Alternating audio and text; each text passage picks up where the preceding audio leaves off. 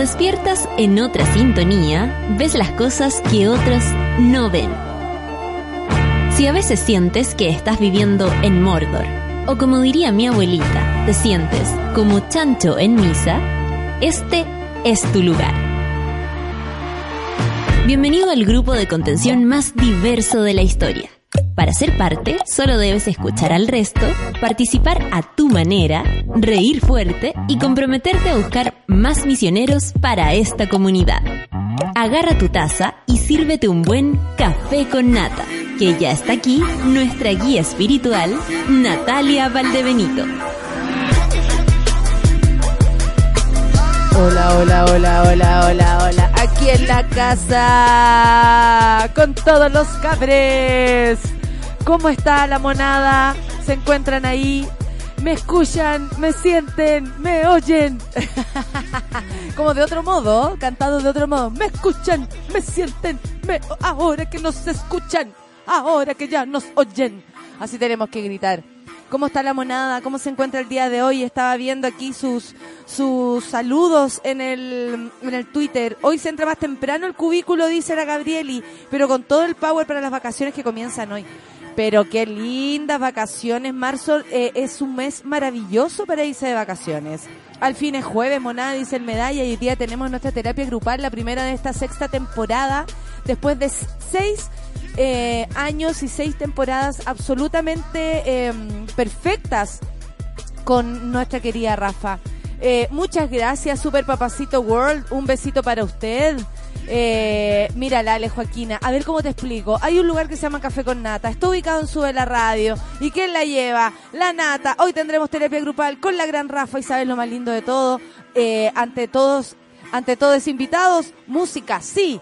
DJ Escobar la lleva. Oye, pero la Ale Joaquín es como una animadora. ¿ah? Yo le encuentro que tiene mucha pasta de animadora. El gueto vertical dice que después de cardio en ayuna, esa, bañadito y vestido esperando. Muchas gracias, amigo, por lo de querida. Hoy me va a ver a Recoleta. Eso les quería contar. Hoy día estaré en Recoleta, en la, en la fiesta de la municipalidad. Eh, que por supuesto es el, regalo, eh, yo no, eh, perdonen lo poco, ¿ah? para, para la gente eh, de manera gratuita un showcito de quien les habla. ¿Qué me dicen? Eh, estoy muy contenta, me encanta ir para allá, considero que mm, se parece mucho más a mí que ir a, a, a, la, a, la, a, la, a, la- Una vez me tocó, y les voy a contar, ah, una vez me tocó ir, el- sí, hace algunos años, a la fiesta del Día de la Mujer en La Reina.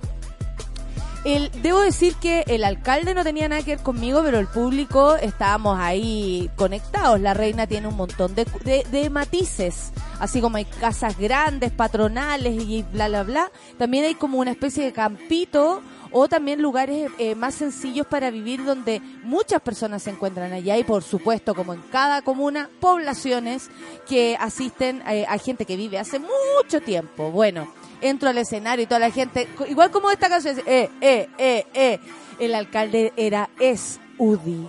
Y me tocaba a mí estar ahí. Bueno, pronto les voy a contar una historia que me pasó con otra municipalidad que no me dejó actuar para el Día de la Mujer porque no quise decir gracias alcalde.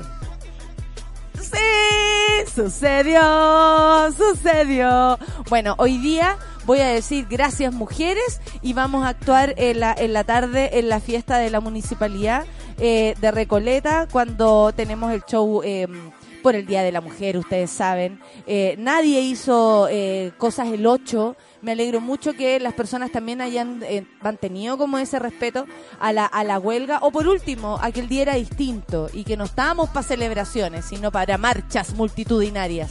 Empecemos. Son las 9 con 6 minutos. Mac Miller.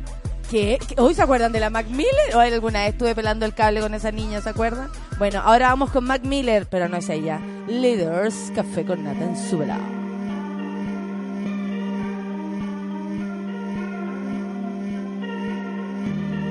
Somehow we gotta find a way. No matter how many miles it takes. I know it feels so good right now, but it all come falling down. When the night meet the light, turn the day. Can't stop, they won't stop. I know just how that feel. When you're on top till the ball drop, you never seen it be so real. It feels so good right now, but it all come falling down. When the night meet the light, turn the day. Feel it a little, feel it a lot. I'm swimming a bit, but deeper in thought. Keeping my head on top of my shoulders. Into some shit, I'm out of the box. This the level I'm on, needing it all right now and forever is gone. Baby, the weather is strong, whether it's hot or cold. We're coming knocking on your door. Well, I'ma, I'ma maintain, I'm staying so high. But the ladder all the way up till we touching the sky. And you know you're dead wrong, you in love with a lie. All I, all I, all I wanna do is free your mind. We don't see no lines, we don't color aside. It's a very small world, we don't fuck with the size. Yeah, see the bigger picture when it's beneficial, loving how it fits you. Yeah, waking up, I open up my eyes. Do you mind if I blow your mind? A little closer, baby, don't be shy. Why you worried that it's gonna be fine? I guess that kind of day is really all I'm trying to say. We don't have a lot of time to waste. Somehow we gotta find a way. Somehow we gotta find a way. No matter how many miles it takes. I know it feels so good right now, but it all come falling down when the night meet the light, turn the day.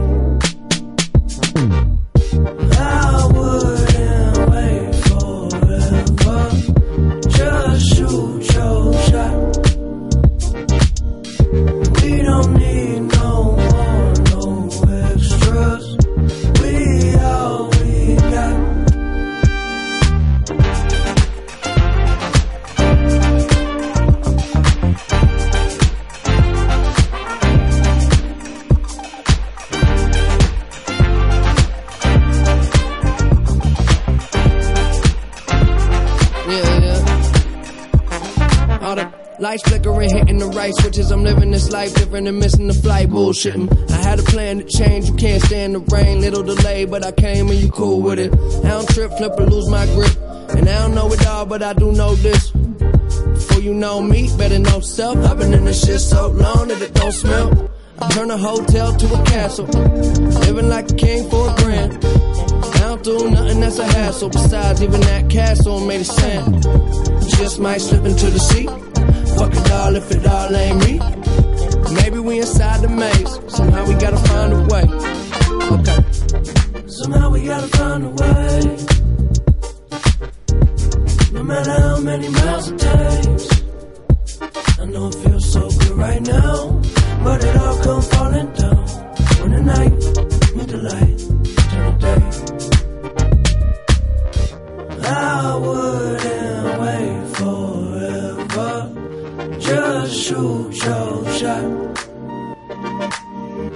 We don't need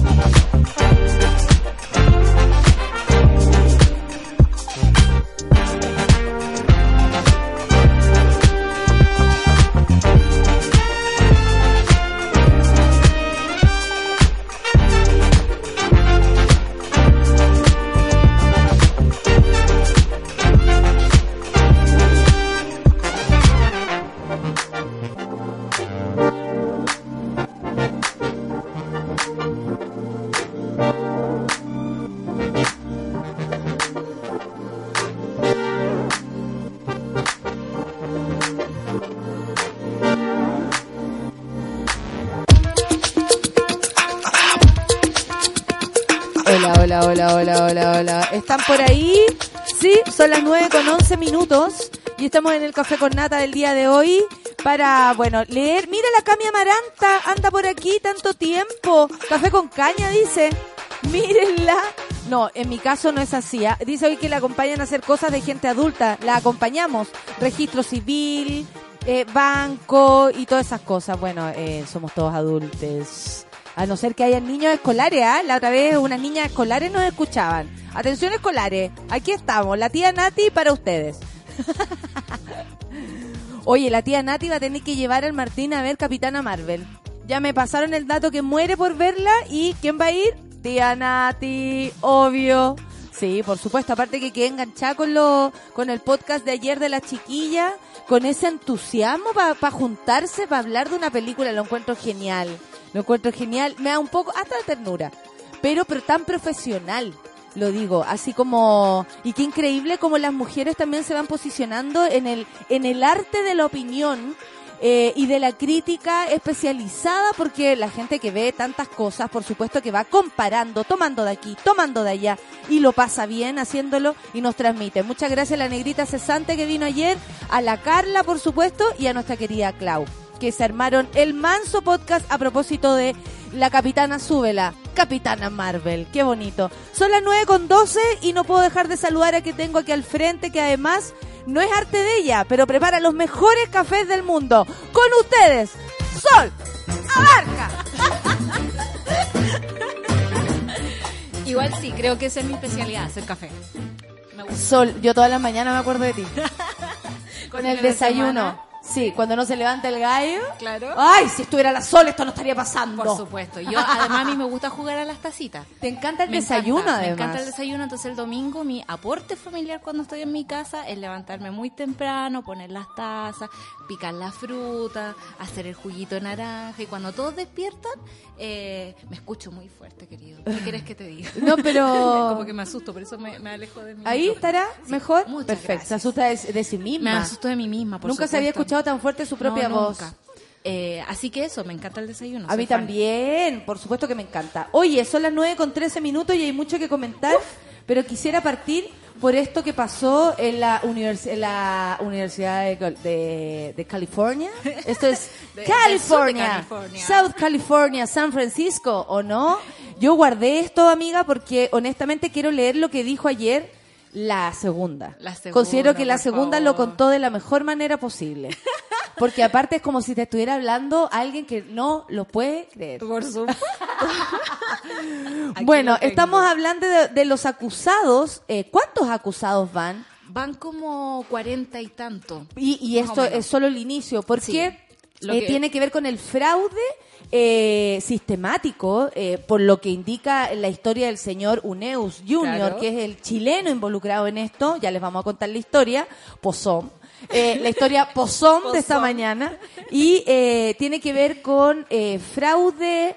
Eh, ¿Cómo se llama esto cuando cuando, eh, cuando uno eh, coi- coima Coimas. y, y- y montaje Un- para entrar chicos eh, con por supuesto mucho dinero sus padres con mucho dinero a universidades a los cuales la prueba de, de admisión eh, eh, parece el- lo más complicado Es súper brígido. Yo voy a contar una pequeña anécdota personal. por favor que cuando yo era chiquitita yo quería estudiar astronomía en Harvard. Ese era mi sueño. está muy bello tu sueño Entonces yo, eh, chiquilla nerd, con acceso a internet, en Santa Cruz, un pueblo donde no pasa nada, me metí a la Universidad de Harvard, veía los programas de estudio, los bajaba, miraba la bibliografía y yo decía, esto en algún momento va a ser posible. Después empecé a ver cuánto costaba estudiar en Harvard y ahí dije, no va a ser tan posible, pero mm, todavía tengo un poquito de esperanza. ¿Cuánto costaba por lo menos en ese tiempo que te- a ti te pasó eso que Eran demasiados millones, yo creo que no los podía contar. No recuerdo la... Pero era como, no, no puedo. Pues como, no era el precio de un auto. Ponte. Claro, ni siquiera una carrera que aquí ya es caro, Claro. ni siquiera eh, coherente a algo que pasará acá. Sí, después empecé a ver Gilmore Girls y caché que no era cu- cualquier cosa entrar a una universidad de la Ivy League, ¿no? Había que tener como extraescolares, saber idioma, tener conocimiento de cultura Aparte popular. que allá todo sirve, por ejemplo, si fuiste presidente de curso, sirve. Sirve. Si fuiste, eh, no sé, mari- mariscal de campo, no, Claro. o, eres buen deportista, o eres buen artista, o escribes, eh, no sé, los artículos del diario del, del, del colegio. Claro, si escribiste poesía desde el kinder, no sé, ese tipo de cosas como que van contando para tu admisión. Y, eh, pues, por supuesto, esto parte también con el, el tema de, de los deportistas destacados, porque Sí. tienen una admisión especial. Sí. Y a través de esa admisión especial es que mucha gente que trabaja en las universidades creó una corporación, porque también allá existe el tema de las donaciones a universidades. Entonces acá, por ejemplo, en la Católica tenemos el auditorio Anton- Andrónico Luxic, Todos los auditorios con nombre y apellido sospechen. Eso fue una donación directa hacia la Y universidad. ahora sabemos que tal vez para conseguir algún cupo. Por supuesto, sabemos también que el presidente Sebastián Piñera dona mucha plata a las universidades. Oye, y, y tú, era- Harvard, déjenme dudar, ¿ah? ahora yo puedo dudar de todo. Yo dudaba desde antes por cosas que me habían dicho lo- lo- los tíos los tíos que saben. po.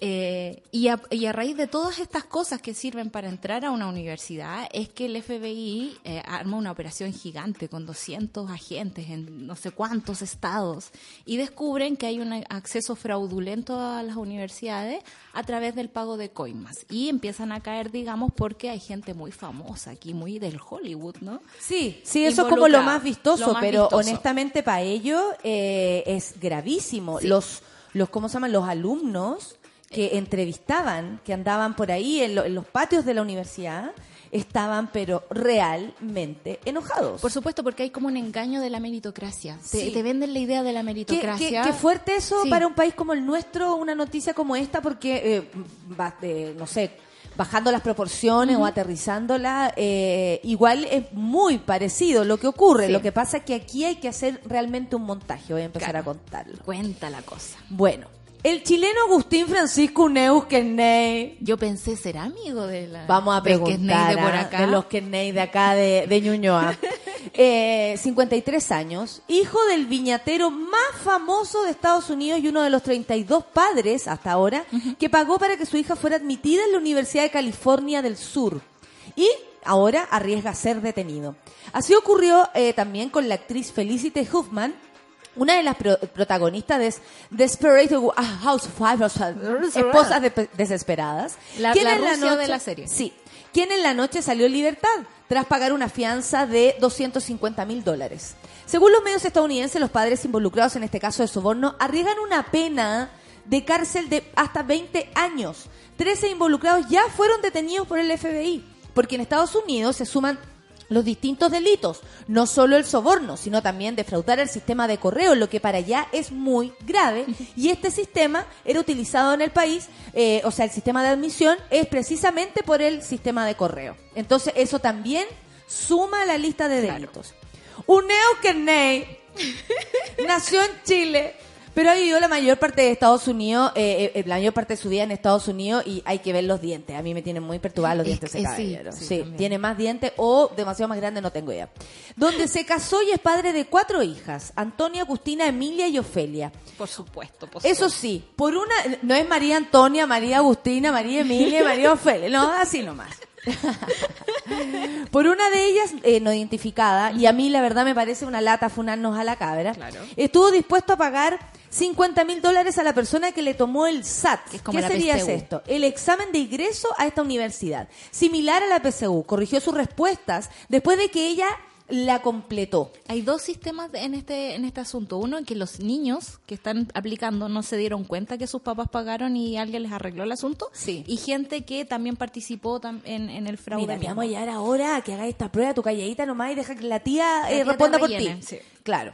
Eh, ya, el FBI lo acusa también de haber pagado o tenido la intención de pagar 200 mil dólares a una fundación falsa creada por los profesores y funcionarios de las universidades involucradas para repartirse los pagos de los padres. ¿no? A la hija de Uneo, según el FBI, lo ayudaron el entrenador, además de waterpolo, Jovan Babic, y la directora atlética eh, de la, U, eh, de la USC, Donna Heinel, quienes fueron despedidos eh, ayer, supongo, antes de ayer o en el transcurso de los días que está pasando esto. La hija de Uneos debía ser notificada para su ingreso entre marzo y abril de este año. Ellos estaban sudándose las manos y, supuesto. por supuesto, a ya tenían listo el Listo. post. Entré a la USA. sí, Porque sí. además le estaban creando un perfil de deportista destacada. de Eso es lo más divertido, por favor. Eso es lo más divertido, cómo se hacen estas cosas. Yo sé que siempre en Chile no, eh, la gente se ríe de cómo el, el- el- cómo el chileno se las arregla para vivir. De, de pronto eh, hemos eh, siempre somos presos de, de eso, ¿no? Como de, de nuestras formas de sobrevivir. Aquí le, yo le estoy contando y me quiero reír de cómo lo hacen los cuicos y la gente. No, ¿Qué cuico? Esta gente es millonaria y tiene tanto dinero que aún así son mentirosos. Sí. Como varias veces lo hemos dicho. Hemos valorado a veces a personas equivocadas por tener dinero en el bolsillo. Sí. Ya, este es un ejemplo. Así nomás. No digo que toda su familia sea así, no, No. digo que todas las personas hayan tenido eh, esa forma de enriquecerse, pero déjenme dudar de todo lo que ha pasado para tenemos, atrás. tenemos ganas de dudar porque además es como que nos venden la idea de la meritocracia, nos venden la idea de que todo es posible y en realidad si tenéis plata, obviamente todo es posible. Y, y más encima si hay también sistemas corruptos Truchos. que, que te permitan hacerlo. Laura Smith, la agente especial del FBI que dirige la investigación del fraude en la admisión de ocho universidades, ocho universidades, no Sí, solo po. esta, presentó detalles muy específicos en el caso de Agustín eh, Uneu Jr.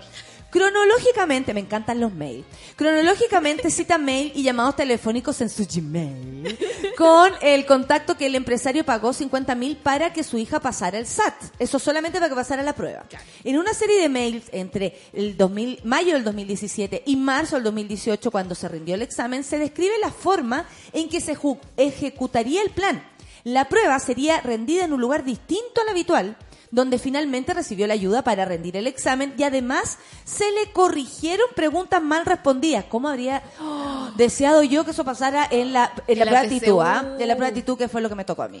La hija, a mí me ayudó un señor, sí, ah, debo decirlo. Ah. Yo estaba en la prueba de matemática y de pronto aparece el, el profesor y me hace esa. Y yo, como por supuesto no sabía, esa. Esa. Eh, después, eh, pero eso no se hace. O a lo mejor me estaba mm, Te estaba probando. Probando. Bueno, vio que era fácil, eh, pero. y que no sabía nada de matemática. que es lo importante. No, a mí me preocupa que haya querido tener algo más y, y- Ah, y yo no lo pude percibir de lo nerviosa que estaba en realidad da lo mismo. Bueno, eh, la hija de Uneo recibió una puntuación, esto es muy divertido, Sí. de 1.380 puntos de un total de 1.600. Ese es como el, el máximo. Claro. Y esto no dejó satisfecho a Uneos Jr., quien se quejó por el bajo puntaje en una conversación telefónica el 30 de agosto del 2018. Lo que, I, I try, ah, eh, lo que estoy tratando de entender es que siento que si tienes un plan, dijo él, para burlar el sistema, si hubieras querido la puntuación de mi hija podría haber sido 1550. O sea, hello. O sea, si te estoy pagando es para que sea la, La mejor. la mejor. Es como cuando uno tenía todas las pruebas de la, de la o sea, todas las respuestas de la prueba y te ponía ahí un 6-7. Claro. O sea, no pongo el 7 porque sería muy ordinario, Claro, claro. pero no me va a poner un 6-3. po. No, pues. Pudiendo ponerme un 6-7. El colmo. Él quería un 6-7. Y- ¿Cachai? Y aquí le, y le dijeron que, por, supuesto, era para que no. Para pasar piola, Claro. porque en el fondo cuando Porque muy las buenas notas, notas, parece, de la niña no era tan. Claro, si te va súper bien en la prueba, como que empezáis a revisar las notas para atrás. Exactamente. Lo- claro, ¿quién Sí, es esta, po. quién ¿Quién esta lumbrera? lumbrera? Mira, de ti lo espero. ¿eh? Luego viene una segunda etapa, la de ser reclutada por la U, eh, USC. USC. En la misma conversación del 30 de agosto, el contacto de UNEUX le explica que una funcionaria eh, hará el sistema más adelante. El empresario pidió que le aclararan cómo harían para incluir a su hija como seleccionada de waterpolo. Pues reconoció, como decíamos, todo eso suma para Claro. quedar en la prueba y para ser becada o para las condiciones en que se enfrentan a esta prueba. O para tener menos clases y que te podéis saltar ciertos exámenes porque tienes que ir a jugar waterpolo, por ejemplo. Claro, imagínate. Pues reconoció en ese llamado que su hija no estaba calificada en ese deporte. Así como, oye, disculpa, mi hija no hace waterpolo. Solo hace yoga. Claro. Se le explicó que se alternaban las fichas y perfiles y que todo esto lo manejaba Donna Heinel y, y Jovan Babic desde dentro de la universidad. Eh, estos son los profes que ya habían despedido. El, prof- el proceso culminaría entre marzo y abril de 2019 cuando debía enviar el cheque por 200 mil dólares a nombre de esta fundación eh, KWF, así es como sale acá, donde se dividía para pagar el subsidio a los salarios de los miembros. O sea, ahí se pone la platita y ahí se, se repartía. reparte. Y él preguntó, ¿existe algún riesgo de que esto me explote en la cara? Y ahí se le salió el flight. Obvio. O sea, otro le dice, oye, loco, ¿estamos seguros de lo que estamos haciendo? ¿Cachai? Y este dijo, ¿existe algún, algún riesgo de que esto me explote en la cara? A lo que le respondieron, no ha pasado en 24 años. Es demasiado tiempo. Por eso digo Sí. que 34 detenidos no es nada. Nada, nada. ¿Cuánta ¿Cuánto para atrás? No, y cuánta gente profesional que a lo mejor ahora está trabajando Porque además, la gracia de estas universidades no necesariamente es el mérito académico, son las relaciones que tú haces. Por supuesto, si por eso también ponen a niños acá en colegios súper eh, levantaditos y para qué, para que no- necesariamente son lumbreras, pero tienen buenos contactos. Y ahí están los, los empresarios de nuestro país. Bueno, en una llamada el 25 de octubre, luego de algunos traspié con la ficha, se debía armar la universidad sobre... Vaya, el empresario preguntó si se le devolvería el dinero si su hija no fuera reclutada. Así como, oye, disculpa, mira, se va a devolver el dinero si esto no resulta. Insistieron que eso nunca había pasado. O sea, esto era infalible. Claro. La última conversación citada el 29 del 2018, 29 de noviembre. Oye, esto es Hasta recién. Ahora, la niña está entrando a la universidad. Sí, eh, eh, cuando el, co- el contacto de UNEOS ya estaba siendo investigado, se le informa a UNEOS que la fundación comenzó a ser auditada. O sea, se le previno que esto Claro. estaba pasando.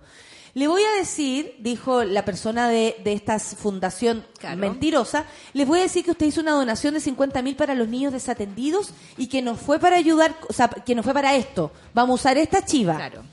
¿Crees que soy un imbécil? Preguntó Uneus. Otro diría que soy me queréis ver la cara. Ya. Y vos crees que soy- Claro, y vos crees que soy y todas esas cosas. Respondió Uneus. Luego, bueno, le dijeron, está bien. Finalmente, él respondió irónicamente. Y aquí es como se ve también la frialdad de estas personas Sí. para definir este tipo de situación.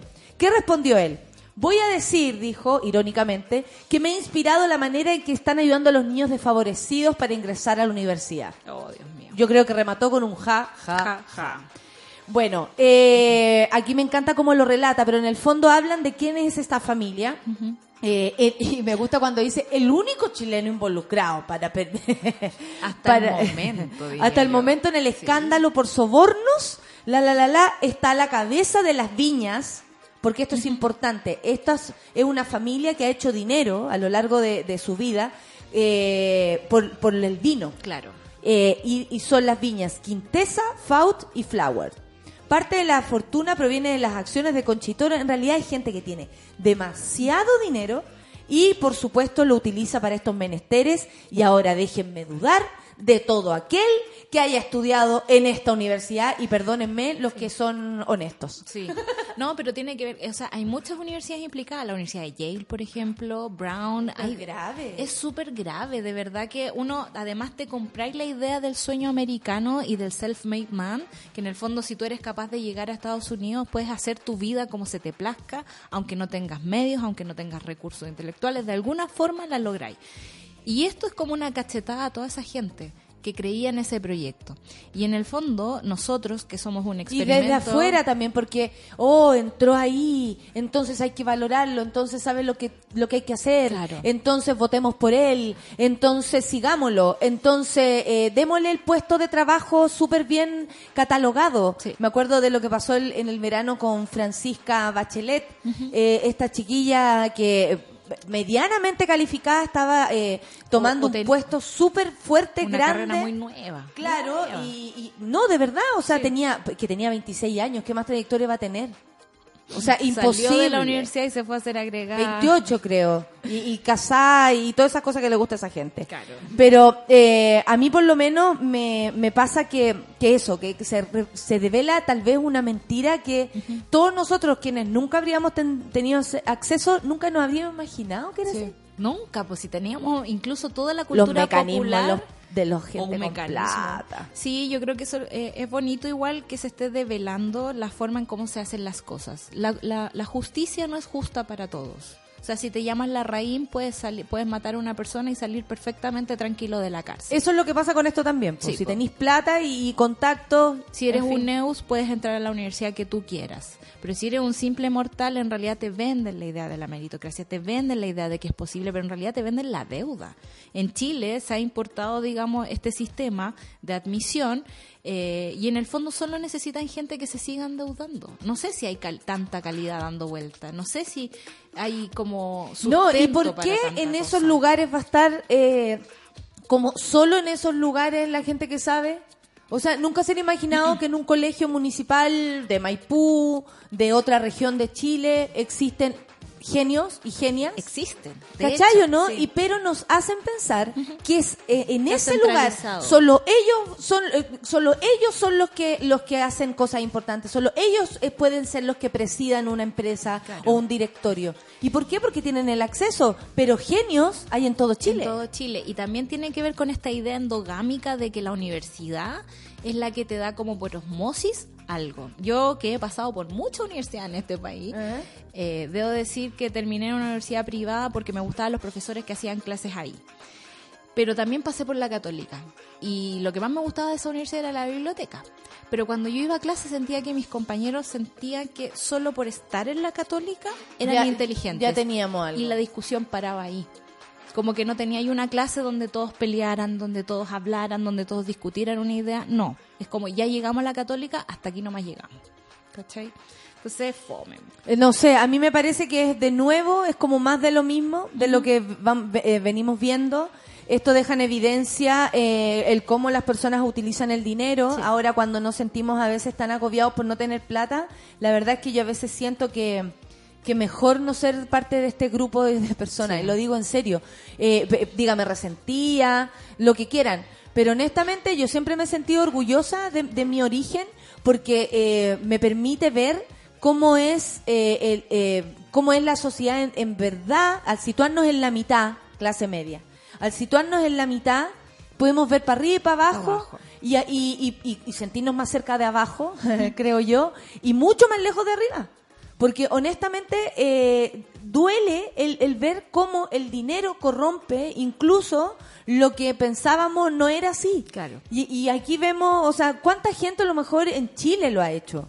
Eh, y no estamos hablando de, eh, de, de, de estas universidades, no tengo idea cómo es, pero cuánta gente habrá pagado para lograr cosas y, y después nosotros los estamos aplaudiendo y no sabemos ni siquiera frente a quién estamos. Claro, o sea, lo bueno es saber que por dónde llegó todo esto. O sea, si fuiste por mérito o si fue por plata, eh, me parece que es bueno saber, digamos, de, de qué camino vienen las cosas. Bueno, en la Chile hay una biblioteca llamada Andrónico Luxi. Ujú, ¿Ven?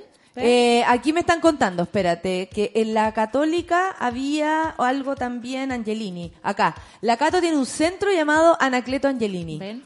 O sea, y así todo, bueno, así yo todas las donaciones. cerca de mi casa había el colegio Mate, será de ahí también. También. Eh, y yo que me siento full delincuente, dice el McTable, cuando me quedo con los 100 pesos de más en el vuelto.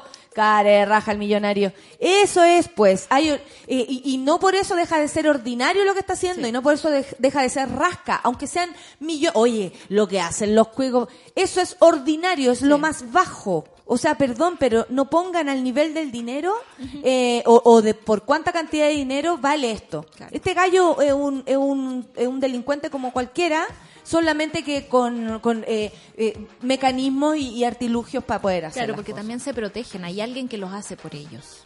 Oye, vamos a escuchar Miami Horror. porque es como lo, es como lo Obvio. mismo, así California Horror y todas las cosas. Leila, café con nata en su vela.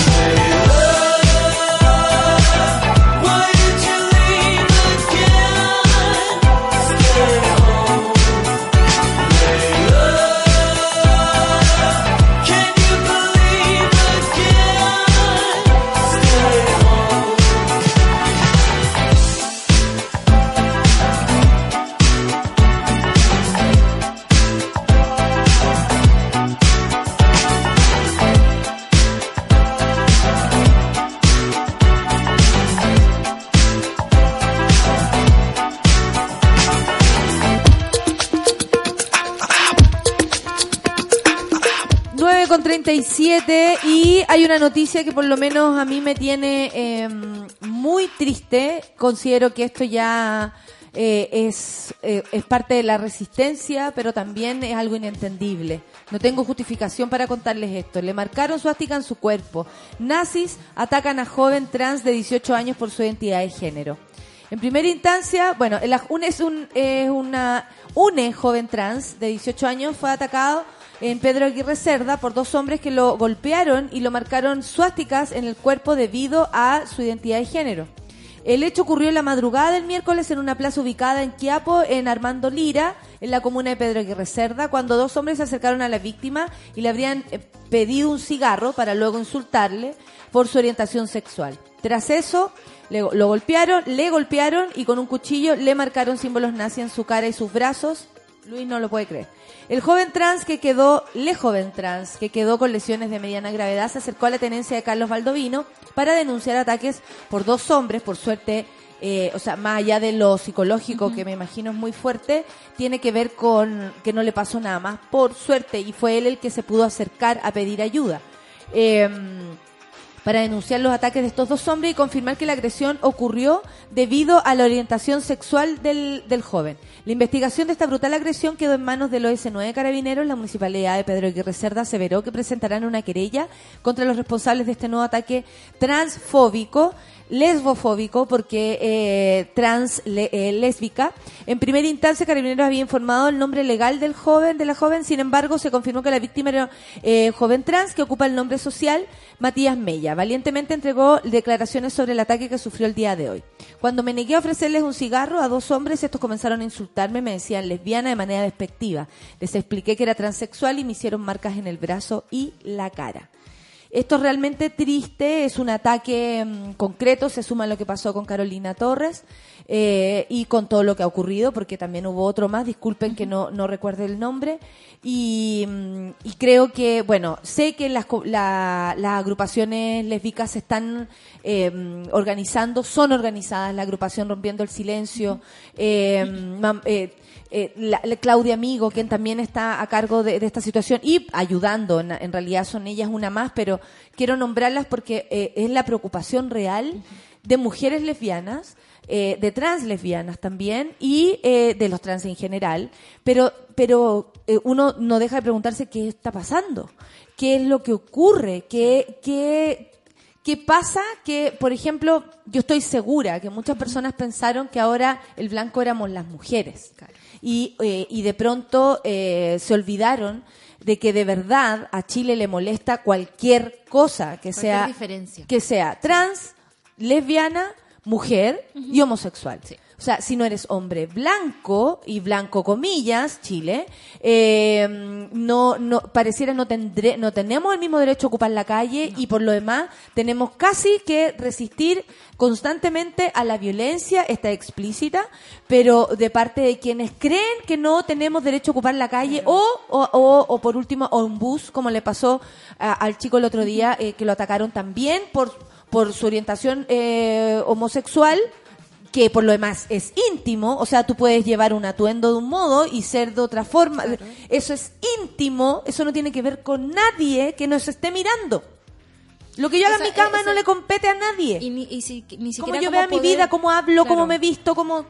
caminar tranquilo por la calle, o sea, que no te miren feo. Ayer me tocó ir al municipal y la persona que tenía al lado decía así como, oye, está bien que vengamos informales por acá, pero venir en short lo encuentro terrible. Y yo decía, esta gente en qué mundo vive, pero si extrapolamos a la calle en la que caminamos todos, tenemos esa misma gente mirándonos feo porque, no sé, porque andamos con un vestido muy corto, o porque somos mujeres, o porque somos lesbianas, o porque somos trans. Cualquier tipo de diferencia le molesta al chileno. Y esa cuestión eh, no es casual que esté explotando ahora, porque yo siento que cuando el trencito avanza dos pasos, también retrocede uno, en el sentido de que la gente reacciona, como que me están quitando el, el sentido común, me están quitando el mundo como yo lo conozco, pero ese mundo como yo lo conozco no contempla un otro. Y esa otredad es la que nos tenemos que acostumbrar. Yo me tengo que acostumbrar a la gente que me incomoda también. Por y no ejemplo- solo porque, porque sea incómodo, sino porque te- Sí. tienen derecho a existir. ¿Cachai? Como- Que eh, tal vez fuera del- del- de, la temática eh, así espe- especial, pero me tocó hacer un show en Pucón Y honestamente no me había tocado en todos estos años un público tan facho. Y lo digo con todo respeto porque eso era lo que se sentía. No puedo yo decir, oye, este sí, este no, Y, y que fue una mala experiencia. Al contrario.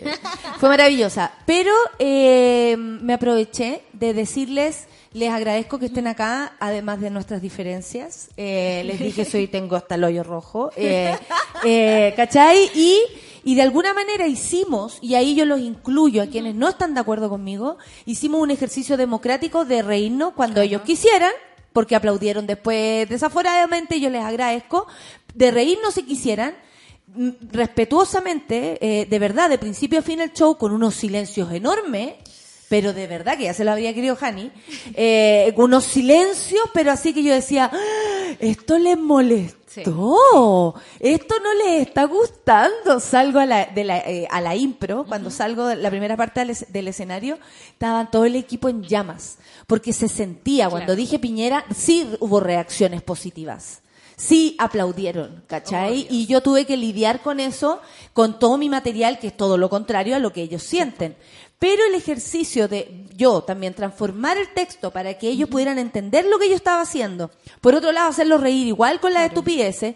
Y por otro lado, hacerlo participar de algo que no es peligroso, que es opinar, eh, que es ser. Ahí habían dos eh, actores drag, ¿cierto? Claro. Ahí había un equipo absolutamente diverso en su forma de ser, de actuar, de vivir. Eh, hay gente que tiene hijos, hay gente que no tiene hijos. Eh, eh, ahí estoy yo eh, disparando eh, eh, lo que más pueda porque ese es mi trabajo. eh, palabras, por supuesto. Pero y- y hicimos el ejercicio de complementarnos en un momento de absoluta desigualdad en todo aspecto. Ella era gente que vacacionaba en Pucón, se llenó, eso da a entender que había ganas de ver y de pronto nos dimos pura curiosidad, amiga. Mi mamá me dijo te fueron a sapear. Sí. Pero lo que voy, Pero eso es bueno. que, y, yo dije, esto es una burbuja, le dije a la gente. Sí. Cuando salgamos de acá, probablemente ustedes no me quieran ver la cara ni yo a ustedes. Pero aquí, en este lugar, Estamos soy consciente que a ustedes no les gusta lo que estoy diciendo, pero estamos conversando y yo estoy haciendo mi trabajo igual, sin que ustedes me falten el respeto y sin yo faltárselo a ustedes. Bueno, la gente me miraba. Claro.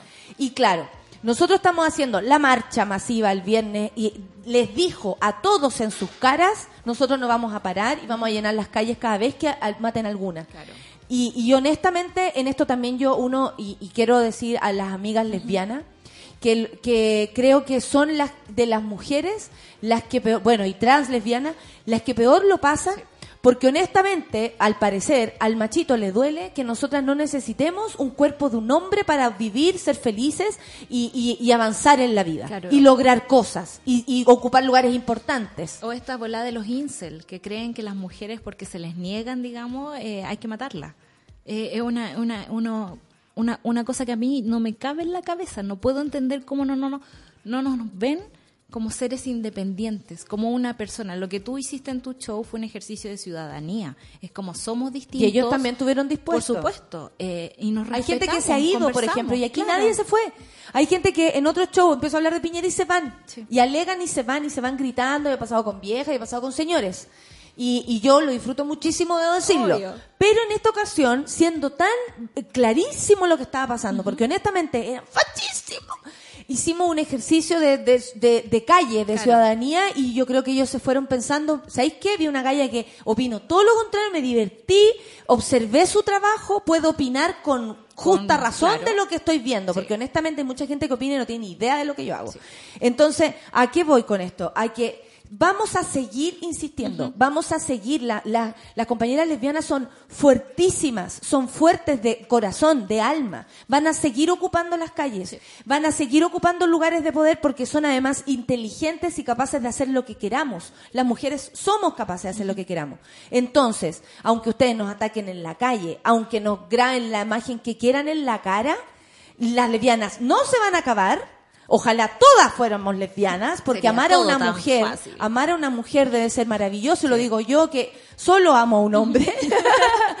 Pero a lo que voy es que no nos ofenden cuando dicen No. lesbiana y, y por lo demás nosotras queremos siempre incluirlas porque reconocemos que esa lucha es aún más difícil porque va en contra del ego de los, ma- de los machitos. Y, y ahí estamos con ustedes. Yo estoy súper afectada por esto que está pasando. Me da mucho miedo por mis amigas también.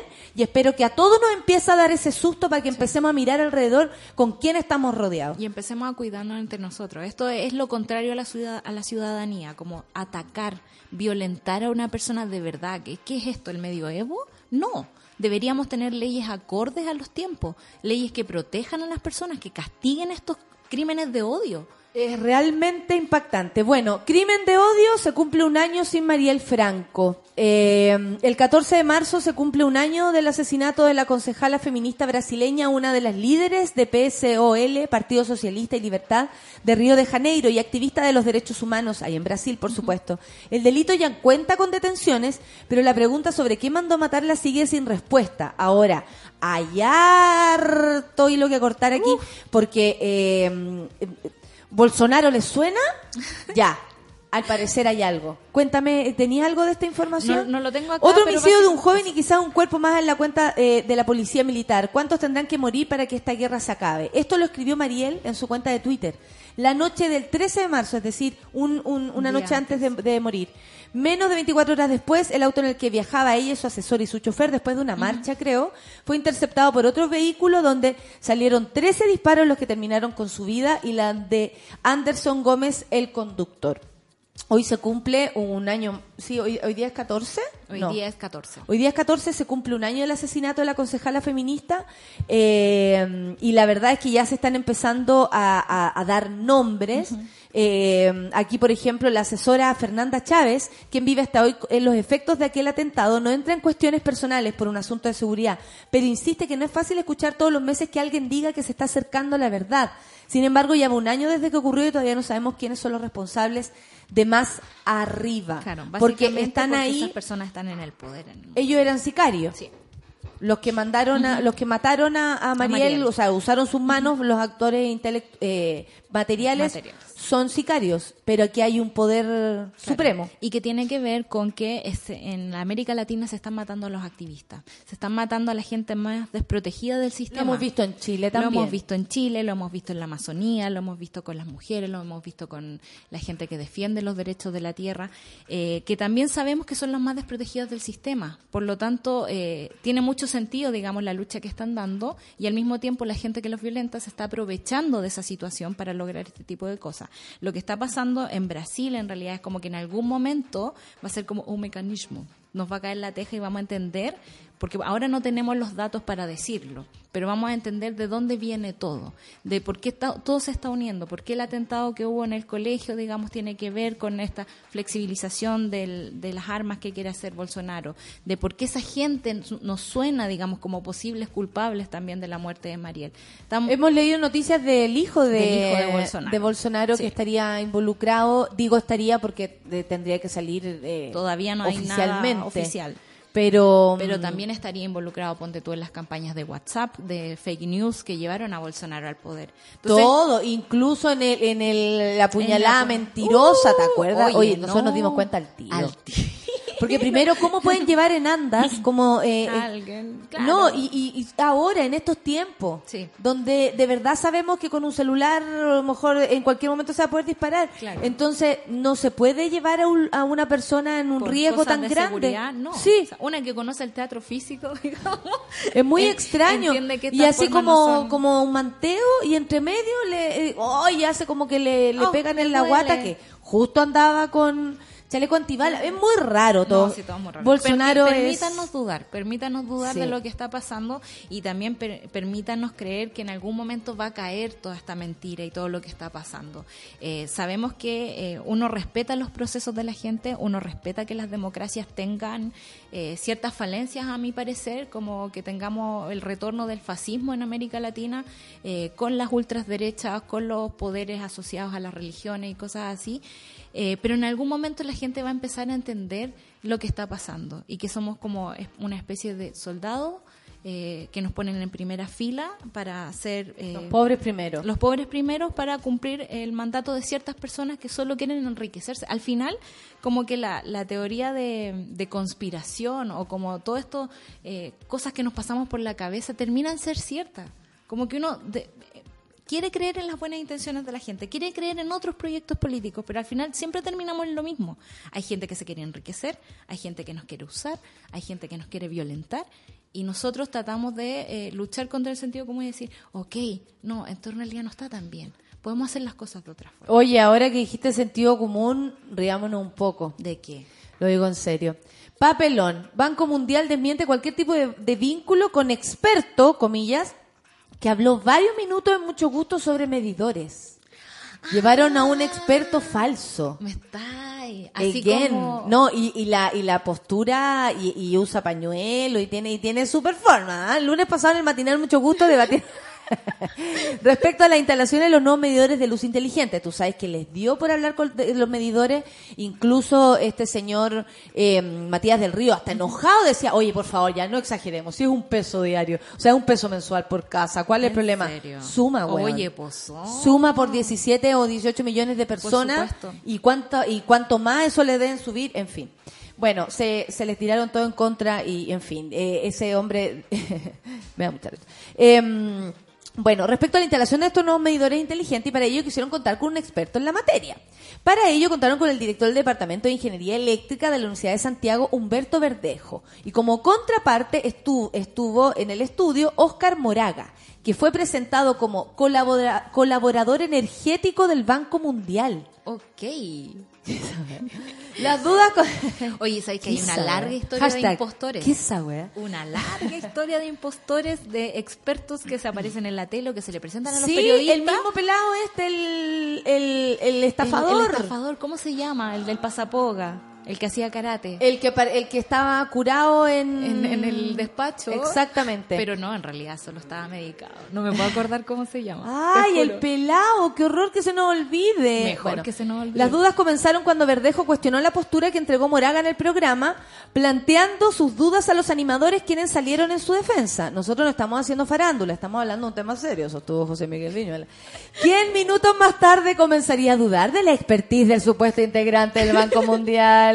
No hablaba como gente del Banco Claro, Mundial. finalmente lograron colaborar, eh, corroborar que Oscar Moraga efectivamente no formó parte del organismo. Esta persona no tiene ningún vínculo con el grupo del Banco Mundial, indicó Francisco Vinter Donoso, Country Officer, para Chile del Banco eh, eh, Mundial. Esto se suma a lo que aparece como en su perfil de LinkedIn, gerente general de People Gold, eh, mientras que Equifax DICOM está registrado como técnico en mantención. Ok. A lo mejor era un electricista. Sí. Desde el Departamento de Comunicaciones de todos tenemos derecho, ¿ah? Todos tenemos Sí. derecho a nuestro minuto de fama, más si en un matinal te lo prestan.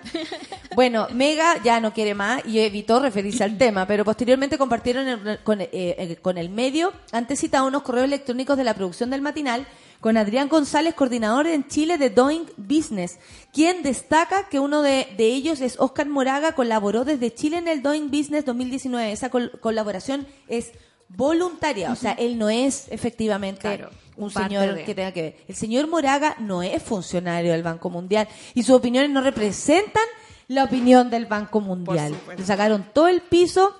Yo digo, ¿quién fue el productor, coma, eh, periodista que está haciendo las de productor? Porque hay muchos periodistas que están haciendo las de productor en, en- en canales de televisión. canales de televisión. Y porque ya saben, el trabajo escasea, tiempos mejores mayas.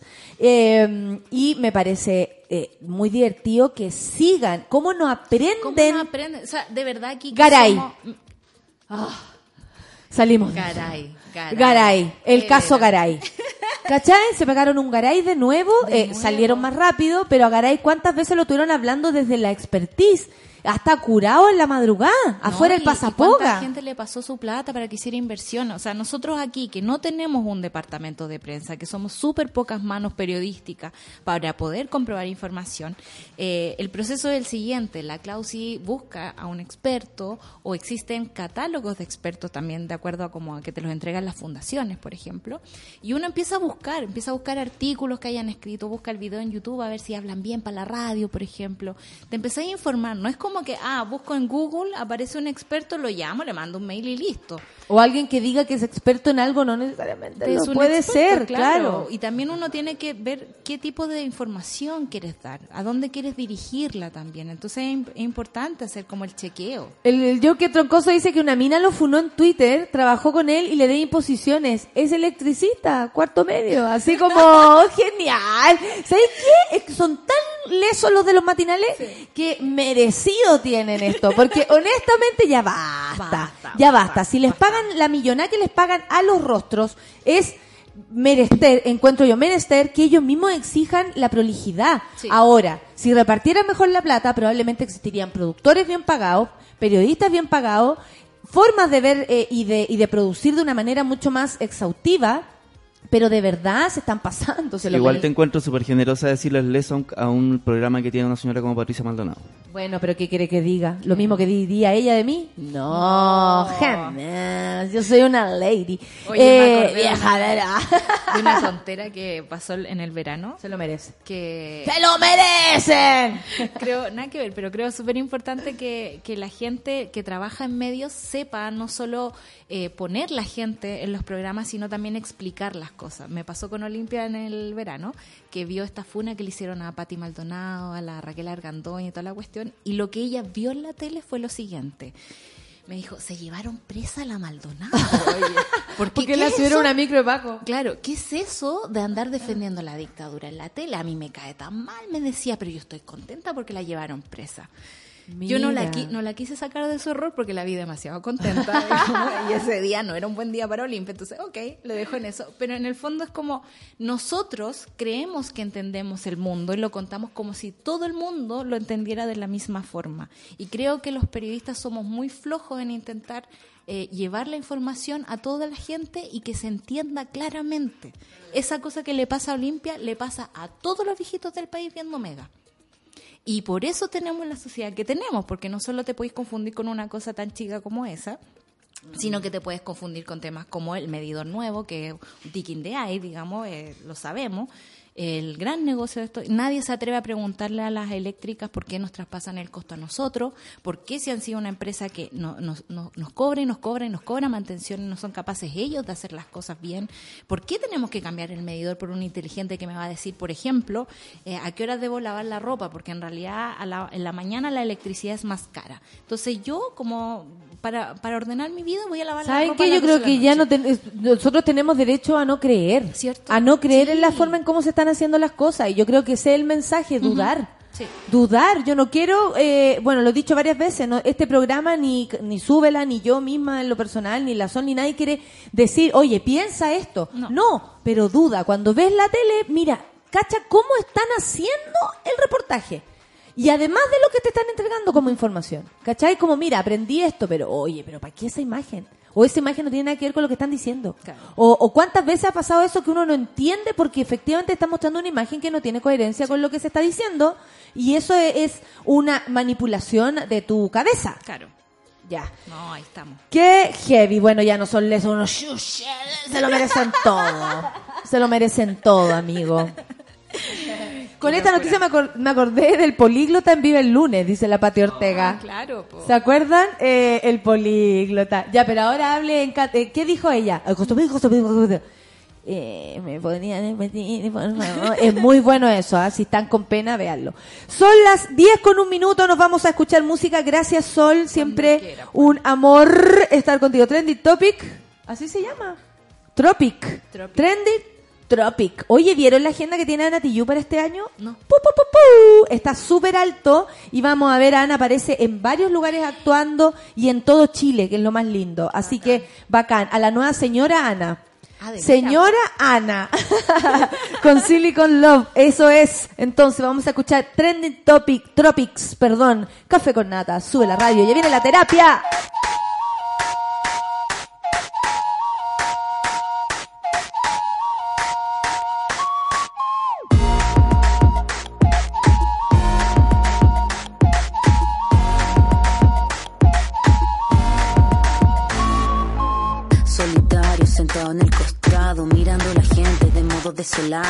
Soy hombre imperceptible. La timidez en mí, solo reside. Siempre sentí mi corazón deshabitado, abandonado por todo ser humano. Rompí las reglas, mi propio esquema, armé mi corazón a mi propia manera. Que me vengan a decir lo que es amar, lo bueno del mal, lo normal de lo natural. Mi amor es plástico, por eso es especial. Cuando estoy solo, me quiero validar. La cabeza bajo, la mentira arriba, la moral caída. Esta es la historia, la historia de mi vida. Yo sé que para ti todo es mi delira, solo ella me cobija.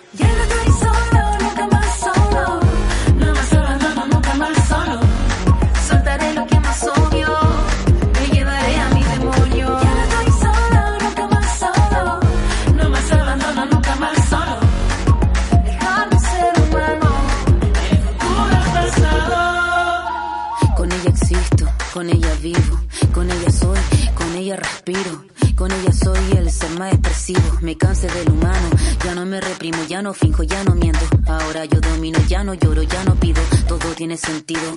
No te vas, no me dejas, no te quejas y decido. Tú aceptas, te pongo las cadenas. Yo te visto, te perfume, yo te acuesto, te maquillo, te beso, te baño, te fotografío. Toma de mi mano, llévame contigo. Al otro lado, a los desconocidos. Hacia arriba, bajo el cielo pixelado. Reinará lo digital, no más controlado. El plástico correrá por mis venas. Soltaré mi odio todas mis penas. Ya no estoy solo, nunca más solo. No más abandono,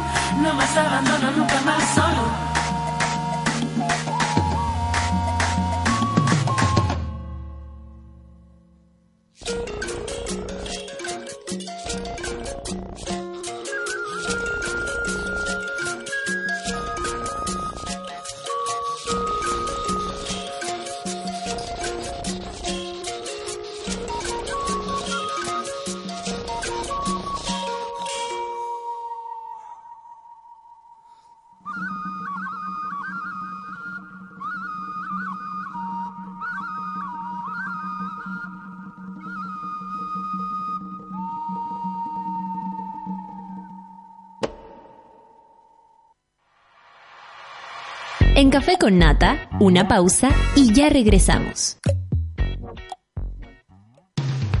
Hoy en Sube la Radio. Tómate un break al mediodía y engaña la tripa junto a Isidora Ursúa y Eleonora Aldea. Porque en Caseritas conversamos, echamos la talla y planeamos un mundo mejor. Siempre con amor. Caseritas, de lunes a viernes al mediodía en Sube la Radio. En otra sintonía.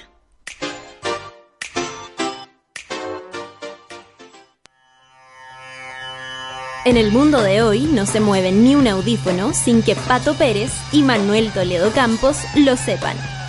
En Revolver nos gusta la música, nos fascinan los conciertos y amamos las buenas canciones. Todos los jueves a las 3 de la tarde, por Sube la Radio y en otra sintonía. Pedro Quirós, Presente. Sofía Molina, Aquí presente. María Paz Escalona, Presente, profesora. Ana Jara, Ana, Ana. Mientras no decidas tomar un papel en esta historia, muchos niños y niñas seguirán postergando su infancia para vivir una vida que no les corresponde. La infancia de América es impostergable y queremos que tu compromiso junto al de América Solidaria también. Ingresa a la historia de Ana.cl, conócela y descubre tu papel en ella.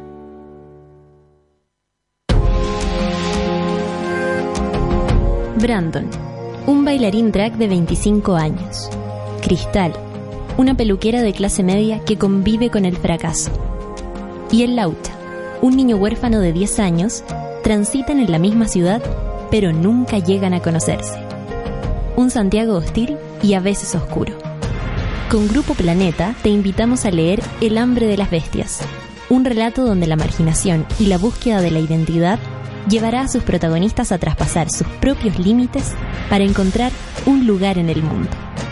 Encuentra El hambre de las bestias de Victoria Valenzuela en todas las librerías del país. Porque marzo suena bien con Lola Palusa Chile, Kendrick Lamar, Arctic Monkeys, 21 Pilots, Lenny Kravitz, Post Malone, Sam Smith, Tiesto, Greta Van Fleet y muchos más. Entradas en punto ticket, 20% descuento clientes BTR y Banco de Chile. Lola Palusa Chile 2019, 29, 30 y 31 de marzo. Parque O'Higgins, presentado por BTR y Banco de Chile. Produce En Sube la Radio, Living Levi's. Datos y anécdotas que nos gustan de la moda y la cultura pop. A principios de los 60, miles de mujeres europeas comenzaron a usar la polémica minifalda. Esta prenda de vestir fue creada en Londres por la diseñadora británica Mary Quant, que la bautizó Mini en honor a su modelo de auto favorito, el Mini Cooper. Mostrar el 80% de las piernas fue para las mujeres de la época un verdadero acto de rebeldía. Y así, como muchos otros, marcó el inicio del movimiento de liberación sexual que trajo consigo, por ejemplo, la invención de la píldora anticonceptiva. La diseñadora Coco Chanel se refirió a la minifalda como una prenda sencillamente horrenda, mientras que la modelo Twiggy la popularizó entre las más jóvenes que lograron mantenerla como tendencia hasta fines de los 70. Living Levi's. Encuentra el auténtico jeans en tiendas Levi's y online en www.levi.cl. Ya estamos de vuelta en Café con Nata.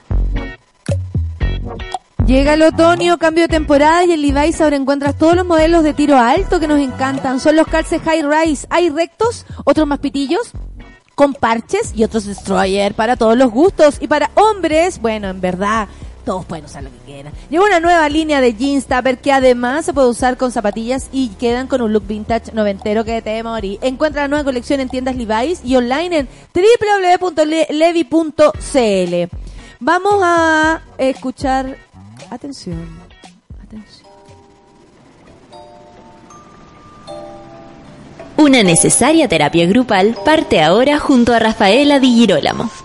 Únete al diván del vial en Café con Nata. ¡Ah! Presentación para Rafa después de seis años. Se emocionó la Rafa. Lindo, ¿no? Oye, Clau. La Rafa está emocionada por su presentación. Para recibirte como merece, Rafa, esta es- es nuestra sexta temporada. Llevamos seis años de relación en que nos miramos y empezamos a hacernos amigas trabajando. Yes. Qué maravilla, Rafa, bienvenida a esta sexta, este sexto año y están todos felices de escucharte. Oh, ya está de más decirlo. Estaba eh, emocionada, estaba como ansiosa de, ¿De empezar? de empezar. Estaba ansiosa de empezar, estaba... mm, Siento que le decía al negro cuando entraba ahora, le dije, es como que el año parte aquí. Perfecto. Aquí empieza. Enero Sí. es como para mí el stand-by, buena onda. así. Febrero muerto, Pero obvio marzo, raro. Acá vamos. Vamos, aquí, Aquí, empezó parte, el año. aquí comienza y, y aquí, po, aquí, en este lugar, en este set, en este medio, contigo, con, la, con, el- con todo, DJ. Oye, ¿qué suena? Eso, ¿Tú lo reconoces, Rafa? Yo me acordé de ti para elegir esta base porque esto es Lovach. Uno de los proyectos trip hop de, de Mike Patton. Yo dije, ¡Qué "Bueno, lindo! Rafa". Mira, puros cariños. puros cariños. Es, es más, esta canción de Lovach es de un disco que se llama Music to Make Love to Your Old Lady Bye. Ok. Y lo hizo Mike Patton con su ex mujer, que es cantante de ópera. Eh, Fue el disco que hicieron los dos. Suave. Y ella sale en, en escena, una mujer italiana, narigona, pelo negro, guapa, unas tetas increíbles, con un baby doll como antiguo, un enagua clásico debajo de la rodilla, unos tacos media PJ Harvey, ¿Ya? una copa de vino y canta. Y apenas se mueve, así como solo, solo eh, como caderea un poquito para allá, un poquito para acá. Y hay como dos archivos nomás de ese grupo, no, no y, hubo más. y aquí está, para que lo, para escucharlo. Mira, aparte eh, me gusta y por eso pregunté, porque es como ideal para conversar sobre temas que a veces no son tan fáciles, como lo hemos hecho durante todo el y tú bailas más encima, eh, lo hemos hecho durante todo este tiempo que hemos tomado temas así como no hemos reído a grito, también eh, hemos llegado al fondo de a veces problemas que ni siquiera habíamos conversado o no habíamos Sí. atrevido a conversar. Y este, el de hoy, me parece súper interesante porque probablemente es de esas temáticas que siempre está subterránea, que nunca se habla ni siquiera abiertamente. Dice así, la primera de esta temporada. Hola Rafa, tengo que decirte que extraño mucho el café con nata, linda. Y los días de terapia. Al respecto quería decirte algo, proponerte un tema para la terapia si es que no es muy patudo. Sería bacán que hablaran de los dolores en el sexo. Yo tengo endometriosis y me cuesta mucho tener sexo con mi pareja. Lo mismo la masturbación, porque cada vez que tengo un orgasmo aparece un dolor tremendo e inhabilitante que me fue, quit- que me fue quitando las ganas. Es estresante porque siente que eh, lo tengo abandonado, habla de su pareja. Puedo hacerle cosas a él, pero me dan ganas a mí y termino sufriendo. Sí. Tengo culpa y no sé cómo solucionarlo. La endometriosis es muy común y debemos ser muchas mujeres con este tema. Sería lindo escuchar testimonios en común y un día eh, hablar de la terapia en esto. Perdón, lo patúa. No se preocupe, la mona que Es necesario. es necesario, Sí. que buena lo que estás diciendo, porque más allá de la endometriosis, que es un tema en particular, eh, los dolores en el sexo existen. Y yo creo que todos tenemos alguna experiencia de haber sentido o de haber visto a la persona con la que uno está en, en el acto amatorio eh, con alguna situación en su, en su cuerpo. Y qué difícil es decirlo. eh, lo pasáis por alto, Identificarlo. identificarlo, te asustas, lo evades, eh, vas igual, eh, a veces Te aguantáis. igual, te, te aguantáis, Sí. que eso igual a mí por lo menos me parece lo más, lo más difícil. La ¿Cómo empezamos endometriosis. de esto? Definamos la endometriosis. Ya. La endometriosis la vamos a, a leer textual. Es una afección en el tejido que reviste el interior del útero, el endometrio. Entonces, el endometrio se ve afectado y crece, Natalia. Entonces, se genera una compresión porque aumenta su tamaño y muchas veces no solamente crece dentro del útero, sino que también por fuera. A veces llega hasta las trompas de falopio, a veces a los ovarios, entonces se genera como, como un aumento en el tamaño por esta por este aumento de el- del tejido del endometrio. Es muy doloroso primero porque comprime, porque por supuesto un tejido que, que, que, que es mayor el tamaño al, al, a la- a la- al, al propio espacio, empieza a ser dol- doloroso. Hay muchas mujeres que describen que le duelen las articulaciones, Imagínate. les duele el abdomen bajo, la espalda. O sea, toda la zona pélvica se ve afectada por esta inflamación, por este aumento de tamaño. Ahora, como, claro, no es una inflamación y es un aumento de tamaño, no es que un par de antibióticos disminuyan esto, sino que implica una cirugía, implica una operación, implica sacar el tejido. Eso para hablar de lo que de lo que es la endometriosis, que es el, el- lo que la mona acá, Sí. eh, gracias por compartir, eh, eh, nos cuenta que, que tiene, pero también si hablamos, eh, por ejemplo, del dolor en el sexo y cómo ella, eh, y ella cuenta, tengo ganas, o a veces ya no tengo ganas porque eh, hay un problema, o si tengo ganas no me va a resultar y me va a terminar doliendo, o sea, no me puedo sumar a la fiesta porque me duele. La- claro, la, la endometriosis Y ya el tema de la pareja lo vamos a dejar a- a- Claro. al final porque honestamente eh, es parte de esta situación también. Porque Lo no incluye. solamente duelen las relaciones penetrativas, Natalia. Cuando Eso es hay, lo que me llamó la atención. cuando hay, ponte tú, orgasmos ricos, e intensos y profundos, la contracción muscular que se genera por el orgasmo también genera contracciones de dolor. Entonces, los síntomas, o sea, las personas que sufren de esto, uno es cuando es familiar, genético. No, no se sabe, no hay un porqué de la endometriosis. Por lo tanto, no hay un porqué preventivo, o sea, de decir, eh, si mi mamá lo tiene, yo lo puedo tener. Como una condición Es como una condición. como, Entonces, lo que hacía la, la bióloga la Carmen Cordero, que yo me acuerdo que trabajé con ella, un par de pacientes con endometriosis, era literalmente generar un nivel de contracción muscular intencionada en el cuerpo que ayudara a que, que de alguna forma esta, este aumento se adosara más a los músculos. Ahora, ¿qué pasa? Por ejemplo, si no tienes hijos, porque no hay una plasticidad del útero, lo que se necesita es un útero plástico. Entonces las mujeres cuando han tenido hijos antes de los 30 años, tienen menos posibilidades de tener endometriosis porque el útero ya está más grande, más chico, ya se generó esta plasticidad. Dos, periodos menstruales que duran mucho tiempo, ¿no? Y a veces con muy poco sangramiento. Entonces, la fuerza que tiene el útero es muy poca.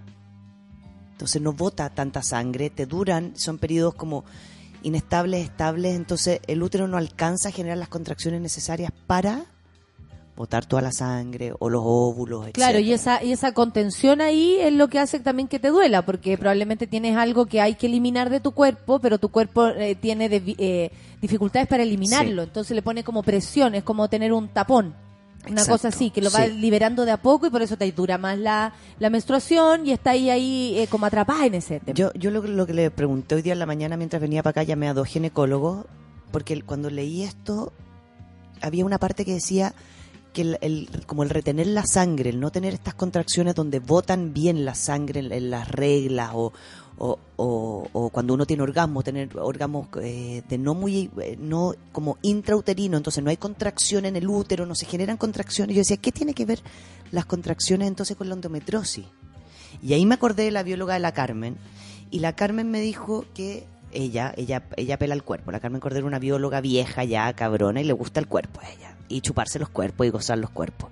Y ella me decía que el, el útero, la pelvis, cualquier infección que se instala ahí, es tan pequeña la zona, tiene tantos elementos y es tan hipersensible que si no hay buena lubricación, si no hay buena limpieza, se generan infecciones y afecciones que terminan desde eh, problemas eh, musculares. o sea, la endometriosis además traería otras dificultades. La hipótesis de ella es que la endometriosis también viene por poco deporte o pocas contracciones musculares internas. O sea, ella lo trabajaba con, o sea, lo trabaja netamente generando actividades musculares intrauterinas. Mira, la matrona Clau, que siempre nos ayuda con sus datos desde su hospital y tan buena onda que es, mi querida Clau, dice, cuesta caleta diagnosticar la endometriosis.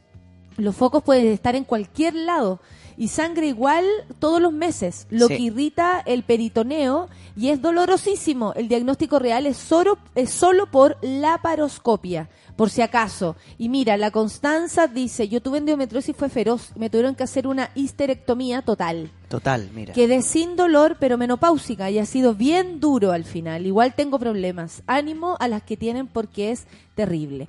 O sea, llega a un nivel también de... Porque, ¿qué les pasa a las mujeres? Es como que, que aquí viene la, la educación que nosotros necesitamos plantear. Las mujeres les sucede que en la sexualidad la posibilidad del dolor como que estuviera un poco validada en un punto. Ah, Entonces, claro. también Por el, hecho de estar entrando algo en tu cuerpo no sería tan raro que porque te doliera, como una cosa así. Porque claro, porque entonces supuestamente sí, a lo mejor si tú, no- tú no estás excitado, todas las variables socioculturales. Porque mi cuerpo no, eh, a lo mejor es muy grande para el tuyo, por todo ese tipo por de todo cosas. ese tipo de, de ¿Sabéis como qué? anexos que Qué estaba bien eso que pensando. acabas de decir. No, que, que como que uno tuviera que adaptarse al dolor. Exacto. Qué extraño. Entonces, la chica que nos escribió que tiene endometriosis, yo digo, ¿por qué no la han operado? Como, ¿por qué está aguantando? ¿Dónde está la salud apelando porque esta mujer no tenga dolor? Entonces, ¿qué hacen los médicos? Por ejemplo, les dicen, ya, no puedes tener relaciones sexuales penetrativas porque estás con endometriosis, porque te va a doler, porque, porque la piel queda muy sensible, porque la fricción, la fricción se va, te va, no sé, te va a generar dolor pero no queda ahí. Entonces, tampoco puedes tener eso. Y si la endometriosis se salió del útero, está por fuera, está en las trompas, tampoco puedes tener eh, ricos orgasmos, le voy a poner yo, o grandes orgasmos, porque es- después te va a doler. Entonces, siempre es estar expuesta a algún tipo de dolor. Entonces, la solución Como, como parte de la situación, como, ya, eh, ponte tú, la, la virginidad. Cuando tú pierdes la virginidad, que me Sí. carga todo, todo ese concepto, Sí. pero cuando tú tienes por primera vez relaciones sexuales, eh, se supone que te va a doler, como ya es, eh, hay dolor, se supone. Hay personas que eh, han tenido otras experiencias, pero se supone que te va a doler. Entonces, y si no te duele, oh, entra ahí en duda, más encima. Pero se supone que, o sea, siempre tiene que, hay una, un aspecto de dolor eh, como hashtag, velo- eh, no sé, sexualidad femenina. Una cosa así, ¿o no? Sexualidad de mujer.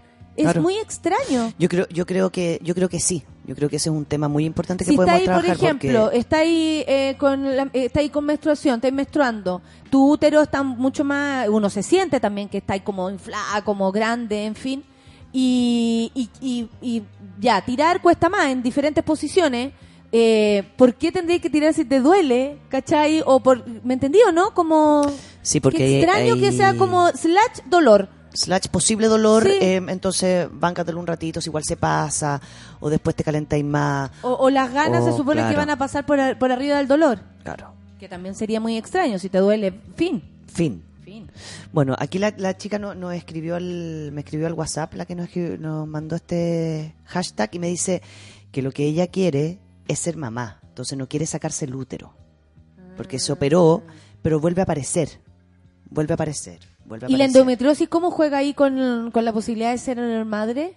La endometriosis es el aumento de No, esto, no- nos genera infertilidad. Ya, perfecto. Pero, claro, para que no vuelva a aparecer implica sacar el endometrio completo, por lo tanto implica sacar parte, gran parte del útero. Entonces, la posi- como dijo la, la que nos escribió a Twitter, ¿no? Como yo me lo operé, pero ahora estoy con una menopausia.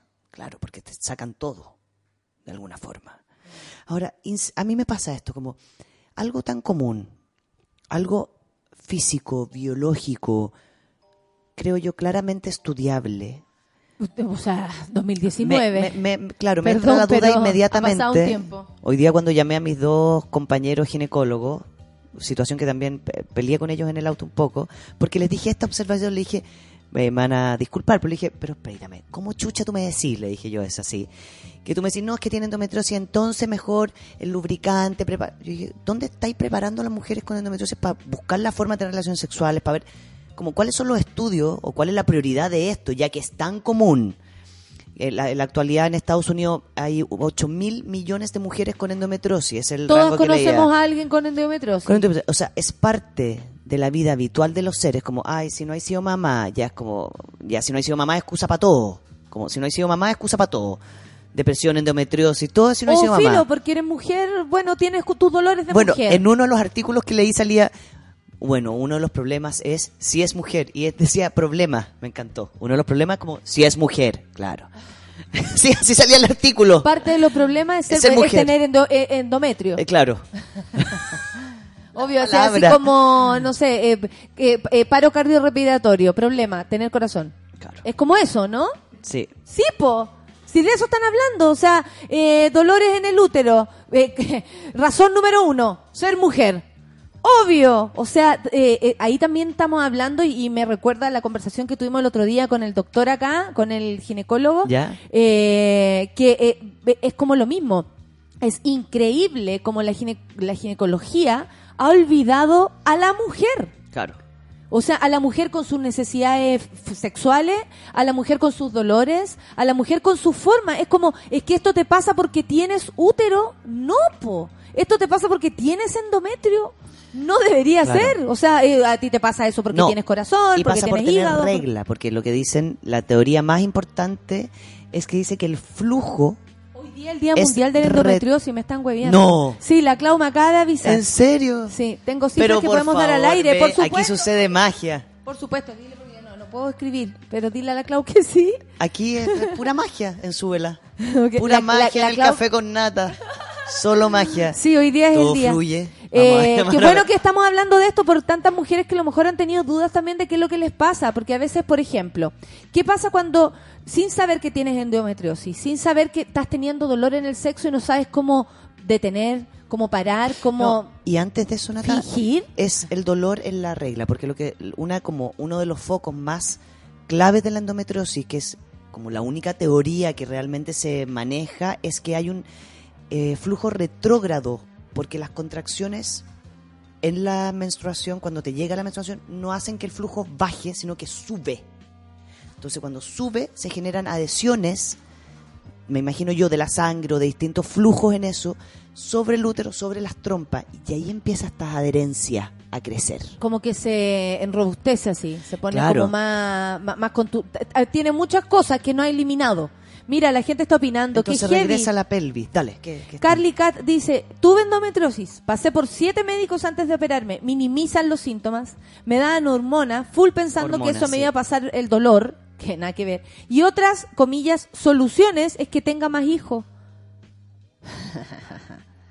Eso es control de natalidad, bebé. Eso es control de natalidad. La Bessie dice, ¿por qué deberíamos tirar cuando nos duele si la persona no entiende que te duele es incómodo? Ah, claro, por supuesto. O sea, por eso estamos hablando de, de lo que pasa eh, corporalmente para poder entender y luego reaccionar. El, el, o sea, tirar con dolor obviamente no entraría en ninguna categoría En ninguna. De, de lo que dice. Paremos de normalizar el dolor en el sexo, el sacrificio, ¿qué onda? Sí, po, Sí, porque el grito no es precisamente de placer, no sirve. Por si acá, dice la Clau, la endometriosis sí puede ser un factor de, de infertilidad. Yo también lo sabía por una amiga. Cuando ha producido mucha inflamación y adherencias al interior del aparato reproductor puede obstruirse, que era por Obstruir. lo que tú decías, por la cantidad de... Y sí es recurrente. Que Ahora, pero ahí la infertilidad no es porque los ovarios dejan de funcionar. No, es por culpa No, de es porque que finalmente se tapa. ¿no? La infertilidad no pasa porque tú dejas de ser fértil. Pasa porque hay un taponeo. En palabras. ¿Qué pasa? ¿Te a, a- a ti te ha ocurrido, Rafa, que eh, hay personas, por ejemplo, que, que tienen dolor para el sexo eh, constantemente como algo que nunca... Y, y- y ya, la endometriosis es una razón. Tú ya sabes lo que te está pasando. eh, Sí. Las soluciones son muy extrañas, pero es una razón. Como, como dice nuestra matrona, la endometriosis es muy difícil de diagnosticar, ¿no? Porque, porque, porque también implica distintos espacios del útero de hacia dónde pues tú si, si es que le- realmente hubo un flujo sanguíneo que fue retrógrado y está en las trompas el dolor es muy difícil de uno no dice me duele el ovario izquierdo Claro.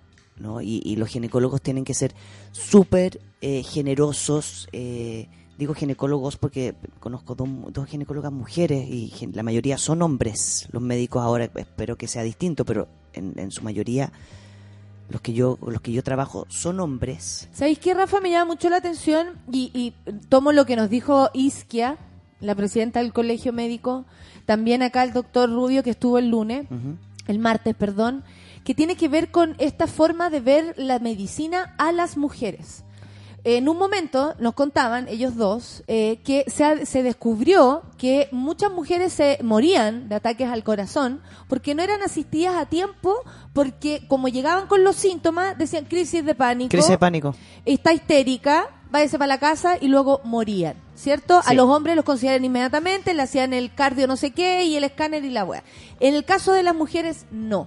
Entonces, todas las que dicen acá han hablado, incluso, eh, eh, o sea, todas, hablan de confusión en la forma en cómo la- la- las diagnostican, en, en minimizar los síntomas, o sea, sigue siendo también, puede ser, la, la dificultad para mm, diagnosticar la endometriosis puede ser que, que honestamente están subestimando a las pacientes, Sí. a las mujeres, como, me duele, ya, pero de 1 a 10, 12, weón, me duele 15. Me duele 15 me duele y aparte 20. me duele, punto. Punto. Pero no, pero lo que dices tú es absolutamente cierto. es como, Entonces también tiene que ver con una exagerando forma de tratar a las mujeres en, en el doctor. en el doctor. Entonces, la sexualidad de la mujer, como, como hablábamos al comienzo, está un poco asociada a que es posible que haya dolor porque tiene vaginismo, porque estaba enojada, porque por toda esta como, Porque no como la suficientemente caliente, porque no estaba lo porque suficientemente lubricada. por algo, porque bueno, tú no sabías, tú tenías un problema y no sabías entrar a la normal que sexualidad. duela. Si hay alguien que por ahí se pasó el rollo, que era normal que doliera la sexualidad, no es normal. Los cuerpos están hechos para follarse. Exacto. Así quiero terminar este primer bloque. Oye, vamos a, a escuchar música. Y para eso les tengo que contar lo siguiente. Se acerca una nueva edición de Lola Palusa Chile. De viernes a Oh, domingo. yeah. 29, 30 y 31 de marzo en el Parque O'Higgins y en Súbela Somos Media Partner. Ya estaremos Oh, contándole yeah. todas las novedades del festival durante este mes. ¿Te gustaría ser parte del equipo de Súbela para cubrir el festival? Oh, yeah. Anda a nuestro Instagram, arroba Súbela Radio y averigua las bases. A continuación escuchamos Arctic Monkeys, que se presentará el domingo 31 de marzo en el Parque O'Higgins. Lola Palusa y Súbela. Hagamos el amor. Café con Natanzuela.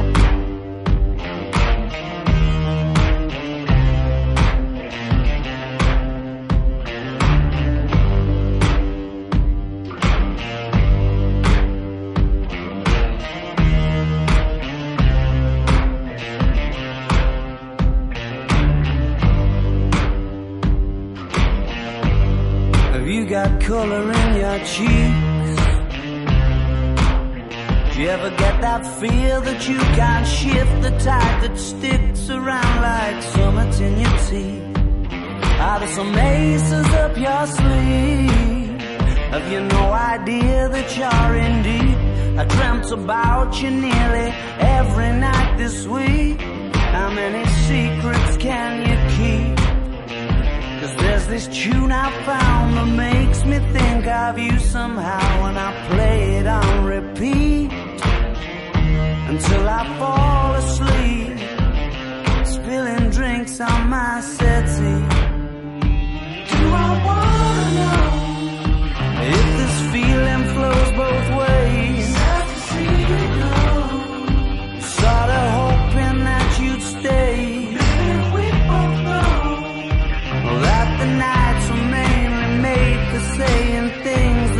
Can't say tomorrow day. Crawling back to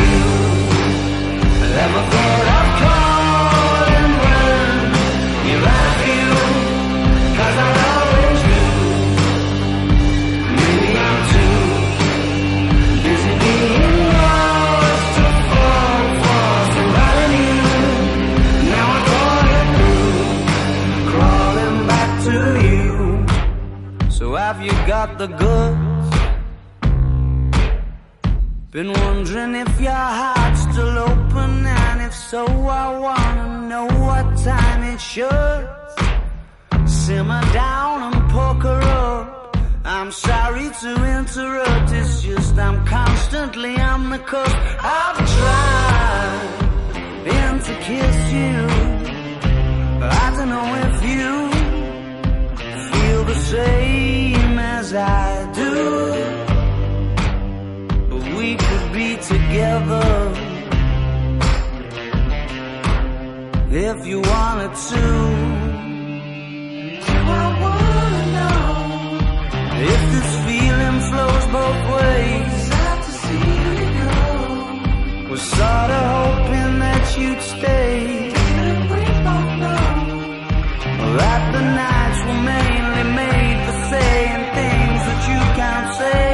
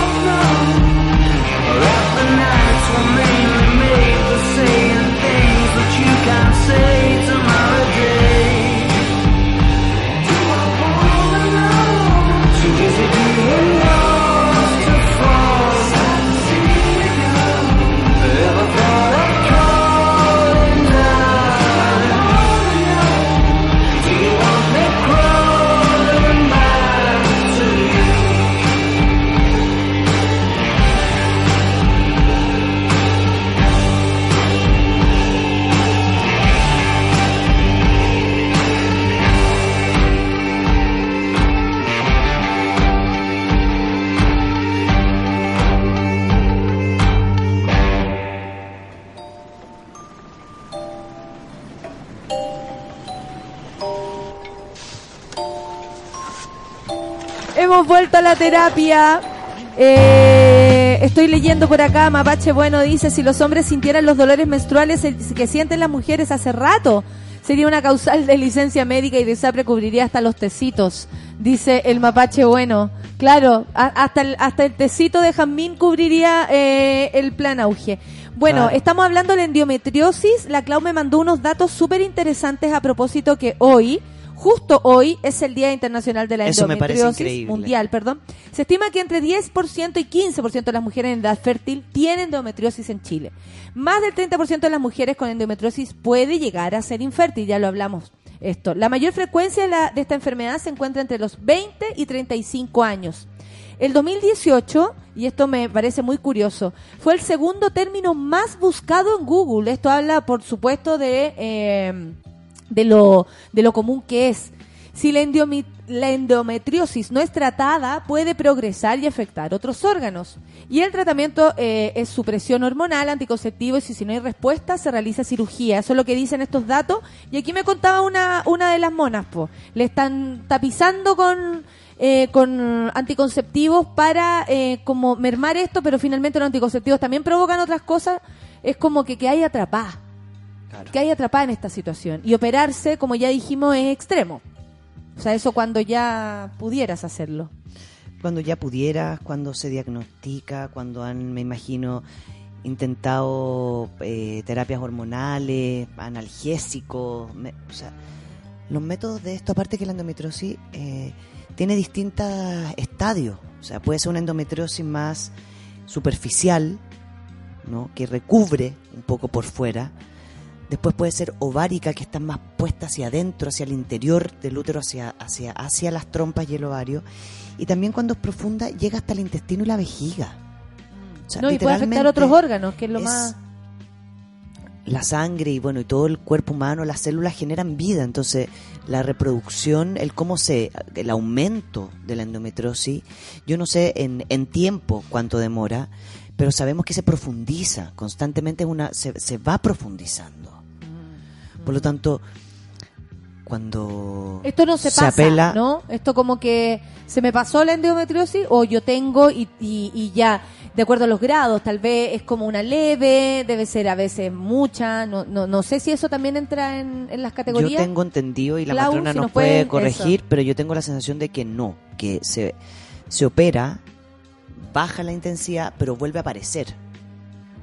Vuelve a porque aparecer. es una condición. porque es una condición. Y, y la posibilidad de que desaparezca es sacando el útero. Por lo tanto, si las mujeres quieren tener hijos. Aparte, imagínate, quiero tener hijos, tengo endometriosis.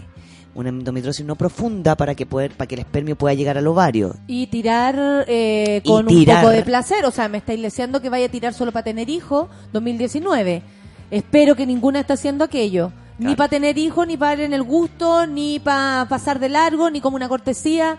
Ahí ya entramos a hablar de, de- de sexo desde el punto de vista ya más, más humano, ¿cierto? Como el por qué tú estás teniendo relaciones sexuales si te duele. ¿Pasa mucho eso, Rafa? Pasa demasiado. Pasa demasiado y pasa por lo que hablábamos antes, lo que decías tú, como el ejemplo de un problema al corazón y es ataque de pánico. A las mujeres se les asocia mucho, mucho este tema de que somos media emocional. neuróticas, histéricas y que lo emocional nos consume todo y entonces tenemos problemas, traumas, eh, dificultades en los vínculos por esta característica de personalidad de género femenino. Sensible. Sensible, exagerada, eh, demasiado preocupada, Cariñosa, demasiado no sé qué, de- todo, todo demasiado. ¿Ya? Entonces cuando, cuando las que no somos demasiado, entonces es terrible, pues como y, y las peores. Somos las peores. Somos las peores. Somos las peores. Somos las peores.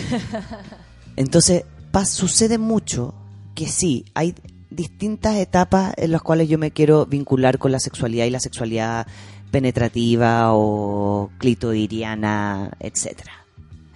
Que es, a veces no tengo ganas.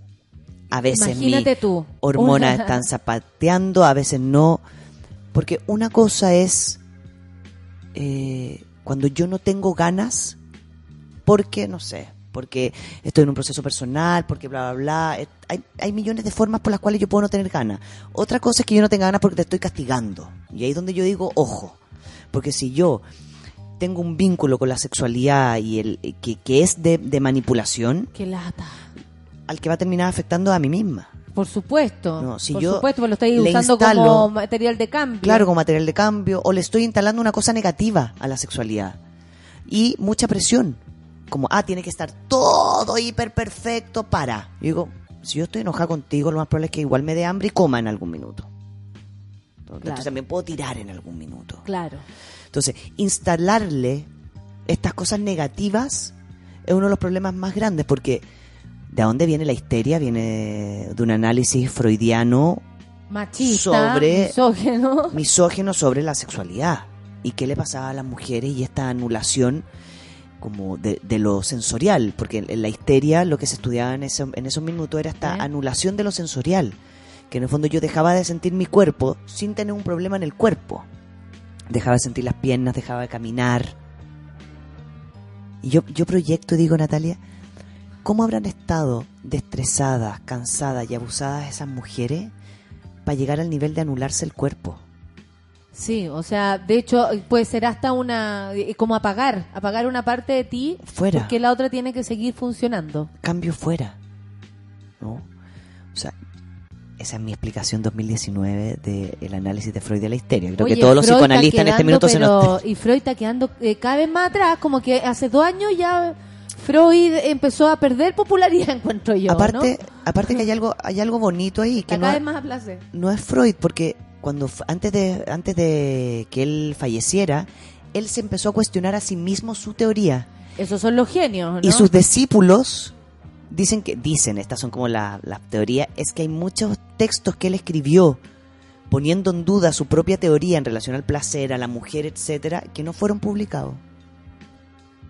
Y, y creo que Jung y Wilhelm Reich y un par de estos también genecitos eh, apa- a- como que lograron reunirse o comunicarse entre ellos como, sabéis que cuidado con esto, ojo con esto, mandar un par de cartas. Época que no había mail, así que imagínense cómo Por se eso, la demoraron carta en en el barco, comunicarse. en comunicarse para decirse, ¿sabes que A lo mejor las mujeres no son tan histéricas y, y se cansan. ¿Ah? Y se agotan y la, y la presión y, y lo pueden pasar bien en el sexo. A mí me llama mucho la atención que si pensamos en la cantidad de obligaciones que tiene una mujer, el sexo, por supuesto, pasa a segundo, tercer, último plano. Si está en una casa, está ahí trabajando, luego el colegio de los niños, las actividades de los niños, tu cuerpo, tu propio cuerpo, comer, eh, cagar, eh, hincharte, ¿por qué no? Si comiste mucho, tampoco te pueden Si dar comiste la- rápido porque Te- ahí apurada. Si estáis cansada, si, eh, si estáis preocupada, como, y a eso súmale que, eh, claro, es súper distinto una persona que ha estado con un montón de actividades durante todo el día y más encima su cuerpo le duele, a una persona que ha hecho una actividad que es trabajar y vuelve a la casa y quiere culiar. Es súper distinto, ¿cachai? Es súper distinto. Entonces, me imagino, ahora que estamos hablando como eh, súper mirando hacia el pasado, cómo eran más encima estas mujeres que honestamente no tenían ningún derecho ni siquiera a decir, me duele. Imagínate, o sea, ni siquiera aparte- decirlo. Aparte una sociedad bastante confusa porque, porque una, no estamos hablando del, no sé, del 1300, estamos hablando de una época realmente, relativamente contemporánea, ¿no? Son genios de Pero si el unos años, pero... 2019 nomás, eh, esto es así. y en Islandia, el único país, después del 2000, el 2019, Islandia el único país en decir, las mujeres tienen que ganar lo mismo que el hombre. Así de atrasados estamos, por Rafa. O sea, obviamente la sexualidad de la mujer pasa a último plano y cuando uno habla, a mí me pasó que al hablar públicamente y masivamente del sexo de la mujer que a uno le guste, que la canalla, que soy mentirosa, que voy para allá, que Fantasilandia hecha mujer, nadie podía creer que alguien hablara así. Y honestamente nosotras, entre nosotras somos tres veces next level a lo que yo pueda decir en un escenario. Claro. Entonces también tienen anulada la forma en cómo hablamos y nos referimos al sexo, en cómo nos presentamos al sexo. Yo hace mucho tiempo atrás hice una, una, una rutina que hablaba de eso, como si yo soy muy jugada, ¿qué piensa este weón? Y daba como, ¿de dónde había aprendido esta weá? Mira, ya sabía de antes. Uno no puede saber más. Uno no puede ma- manejarse más porque el weón se asusta. Y esa es una cuestión psicológica machista que está pegada en la gente, en los hombres sobre todo, y que honestamente la ven a uno hablando de pico y se espantan. Ah, tú soy la que habla el pico. No, amigo. Yo solamente hablé de mi sexualidad, no de tu pico. ¿Cachai? Que es súper distinto. No estoy hablando de pico cuando hablo de sexo. Hablo de mí, de mi cuerpo, de mi, de lo que yo quiero o lo que no quiero. Entonces Aparte- también hay una forma de Sí. significar la sexualidad para nosotras. A ver, yo le pregunto a las mujeres, cuando alguien dice la palabra vagina o útero, Vagina. yo no me voy al tiro a mi vagina, pienso como vaginas. Pero cuando uno dice pico, al tiro, como que el pico fuera una, un, un- algo que comparten los hombres. Uno dice pico y todo, Y todo es se universal, y son todos, todo el- digo pico y miran todo. Están Y todos hablando de sí y mismo. Podríamos seguir todo Sí, lo todo nuestro, una nuestro. gran vagina, fin. Sí. Pero, pero ¿cachayo, no? Como hablar incluso de nuestra sexualidad así abiertamente los perturba, perturba la sociedad completa. O sea, imagínate exponer algo en la cama, ya lo hemos dicho acá, ¿cuánto cuesta decir no quiero, no puedo, o dame más, o estamos fallando, o no te siento, o no me calentáis? Claro. Entonces también estamos como cercadas, ¿no? Por esta, como el, el juicio, Porque- el prejuicio. Porque ahí aparte, yo que- y ahí es donde yo creo que la carga, la carga ha sido muy grande, que es lo que tenemos que generar un cambio. A lo mejor esa va a ser nuestra meta de este año, como generar ese cambio. La, la posibilidad de que la mujer tenga dificultades en la sexualidad, ya sea por eh, dolores, ya sea porque no sabe, porque le tiene miedo, porque millones de cosas, es mucho más alta que en, el, que, que en lo masculino, porque, es- porque, porque se dice que las mujeres mezclamos más cosas al momento de Y, la y sexualidad. súmale lo social. Es que estoy haciendo. Y a eso también es, es importante ver, porque a, a mí me pasa mucho en la terapia, que no es que los hombres no lo hagan, los hombres también mezclan. Por supuesto, ¿Cachai? si esa, esa dualidad, esa como, imparcialidad, como que somos una, uno una piedra y el otro una flor. No, Claro. po, no es así.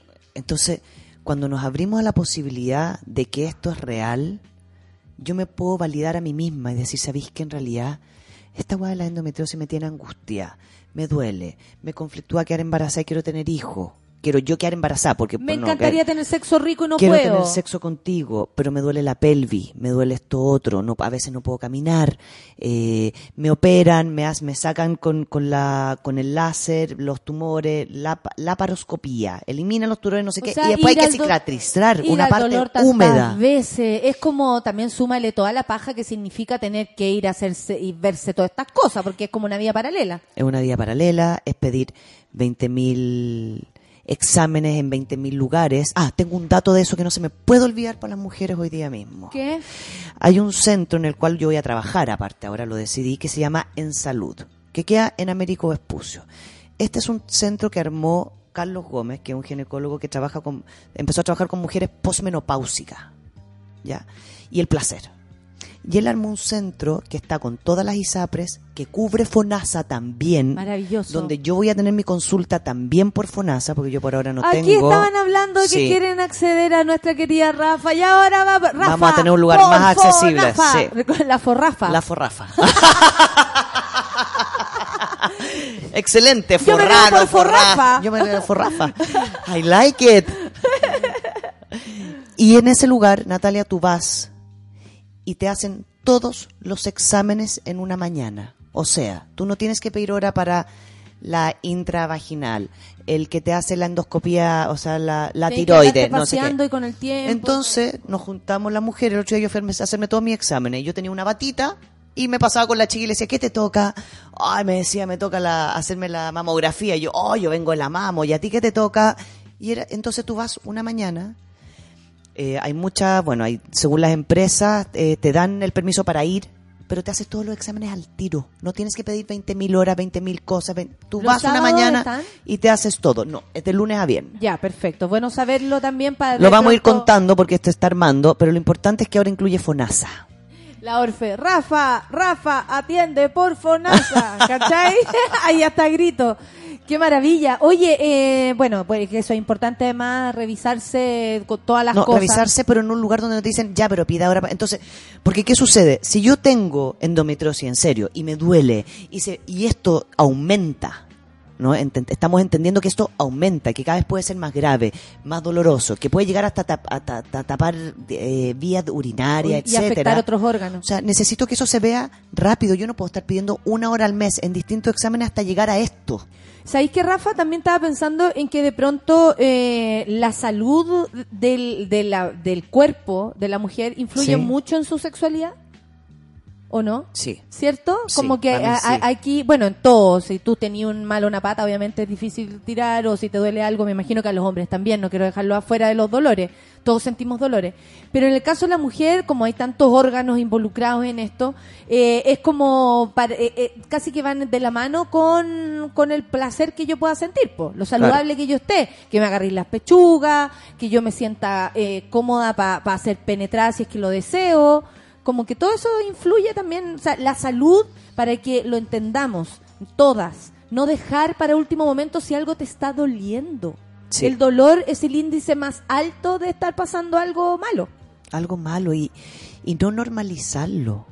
No tiene que haber, o sea, Es que siempre me duele como fin. Ay, me ha dolido obvio con que me todo mi duele. pololo. claro, Y eso no significa que, que pueda terminar ese dolor una vez No. por todas. no significa. Y aparte, lo que las que las que hemos las que trabajamos desde el cuerpo y las personas que trabajamos desde una como reafirmar la corporalidad desde la biología, que es lo que yo aprendí con la Carmen Cordero, sí hay formas de ir recubriendo con las grasas del cuerpo. Cuando uno hace, pues la Carmen Cordero dice algo maravilloso, que lo aprendió con Varela. Cuando las mujeres hacemos abdominales, ab- abdominales concentradas en la zona pélvica baja, el abdominal genera una pequeña secreción, la transpiración interna, que recubre los ovarios y, facilita la entrada del espermio, por ejemplo. El sedentarismo, por supuesto, Entonces, que influye en nuestra capacidad de conectarnos con el cuerpo. Y de sentir placer. Y de sentir otras Orgasmo, partes, Rafa. Otras partes. Por ejemplo, tú podías andar, ya trabajáis en el computador y estáis pensando y solo tu cabeza y el poto apoyado en la silla. ¿Qué parte estáis sintiendo tu cuerpo? Los, los dedos, ¿cierto? Estáis pensando y a lo más si ponéis conciencia el poto en, el- en la Medio silla. dormido, lo muy para el lado. Pero, ¿qué pasa con tus piernas? ¿Qué pasa con tu entrepierna? ¿Qué pasa con tu cola? ¿Qué pasa con la guata? ¿La sientes la guata? ¿Cachai? No es porque te sobre, no estamos hablando de grasa, estamos hablando de sentir. No, de sentir. Las partes De del presente. cuerpo, presente, siento todo, siento mi espalda, no, no solo cuando me duele. O sea, también es como decir, que eso yo lo aprendí en el, por el teatro, y agradezco tanto esa conexión que me dio el teatro con mi propio cuerpo, que es como, eh, pásate por todo tu cuerpo, así como ándate psicológicamente a tu corazón a dar una vuelta, eh, imagínate cómo son tus pulmones, eh, mírate por dentro, así como siente tu, aprieta tu vagina para que la sintáis, no está dormida, no solamente para mear. ¿Cachai o no? Como, y lo digo así de, de- bueno, aquí somos bien abiertas para hablar, pero tiene que ver con eso, como yo ayer, eh, después de harto rato, por problemas familiares, you know, eh, no, po- no podía ir a- a- al, al gimnasio. De ayer fui y no saben lo bien que me hizo para todo. Para todo. Para todo, o sea, mi cabeza, y, y digo gimnasio yo, porque eso es lo que me gusta a mí, pero hay otros que le puede gustar la bicicleta, bailar, en fin. La danza. Yo me conecté con otra. Ay, y dije, qué bueno sentir otras partes de mi cuerpo, porque ya estaba toda centrada en mi cabeza. Claro. Y me estaba muriendo. y para conectar con el cuerpo hay que hacer un esfuerzo. Pero por eso les digo, a las monas, por ejemplo. Ya los mismos monos que están sentados en su cubículo, muevan los pies, muevan los tobillos, conéctense, con- mueven el cuello. No somos solo manos y cabeza para escribir en un computador. Es el cuerpo entero el que está a disposición de esas letras que estás poniendo en el computador. Exacto. ¿Cierto? Hay una desconexión con, con nuestro cuerpo hacia nivel eh, tan profundo y, y- y es lo único que tenemos. Es lo único que tenemos. Sí. El cuerpo y cómo estamos respirando ahora. Entonces, por eso les digo, ¿cachai? Es imposible que tú queráis tener sexo con alguien si tú no sientes tu propio cuerpo. ¿Cachai? ¿Cómo yo conecto con mi pareja o con, o con lo que sea? Con el placer del viento en mi cara. Sí. Si yo no conecto con esa sensación de yo, cuerpo, mi piel, mi piel, no la de otro. No es egoísmo. Siempre pensamos que cuando nos referimos a uno mismo es como, ay, que estás pensando mucho. Sí, estoy pensando en mí, Sí. loco, y no le estoy haciendo daño a nadie. No teman. Es la única forma de conectar en lo sexual y con una misma. Eso Exacto. creo yo. Es, como se los paso desde mi No, y en lo propia sexual, necesidad también. la ansiedad, el maldito hámster que da vuelta en la cabeza constantemente. no, o sea, Sí. el hámster es la toxina más grande que existe en las personas. Ese puto hámster que solamente genera inseguridad. Y si yo estoy Ayúdale instalada, al hámster. claro, Ponle pensamientos al hámster. o sea, y, y, y ponte a hacer, cosas que el hámster te diga que no es quien se adueña de este espacio. Y- y- y el, el placer corporal para mí, y esto para mí, y yo como psicóloga, y aquí no sé quién más está de acuerdo conmigo, pero no hay proceso terapéutico que yo no haga, o sea, que yo haga que no implique bajar al placer corporal y dejar el hámster de lado. Claro. Porque a veces ir a psicoterapia implica como, shut up, quédate callado, quédate callado y... Y súmale que la, la lucha con las hormonas. Hay días que uno no se puede el culo, honestamente. el sueño, el cansancio, pero la inseguridad, Natalia, yo siento que la inseguridad, aparte, una vez que una mujer, volvamos a la endometriosis, tuvo ya, tiene endometriosis leve, le hicieron el láser, se le baja un poco, se le quita el dolor, el miedo a ese, a esa sensación de dolor yo no he tenido, por tanto yo no puedo hablar de ese dolor, pero la descripción de ese dolor es muy profundo, es adentro, es, es, es, es como un ácido, como Pero dicen ¿qué me como- decís tú, como- por, por, por ejemplo, de los dolores mismos que a veces da la menstruación a los cuerpos de algunas mujeres? Yo por mi parte no podría decir que soy víctima de eso porque de verdad es como que por mí, ¡uh! pasó la menstruación. No, no es mi rollo. Pero ¿qué pasa con esas mujeres que tienen esas menstruaciones que son un acontecimiento mensual? ¿Cachai? Y que de verdad el cuerpo se les transforma, su mente, su la la la. ¿Por qué se ha naturalizado tanto el dolor de la mujer? Ah, no, si tiene, está, estás menstruando, te va a doler. Ni siquiera hay una pastilla en su momento predual y todas esas weas que no sirven para nada, ni siquiera te tapaban eh, como un placebo. Claro. Ni siquiera hay un medicamento para quitar el dolor al Sí. útero. Entonces, eso también nos hace entender que nosotras, por tener menstruación, es lógico que tengamos que sentir dolor. Sí. Y eso es muy extraño. Es como la ginecología misógena que hemos tenido que vivir. Yo creo, el otro día hablaba con una paciente mía que ella es socióloga y ella tiene una menopausia precoz, tiene 33 años. Y bueno, su tema es que ella quería ser madre y por supuesto a los 33 años uno no congela óvulo a los 33, lo puede hacer a los 38. Entonces, bueno, llegó tarde y estamos procesando eso.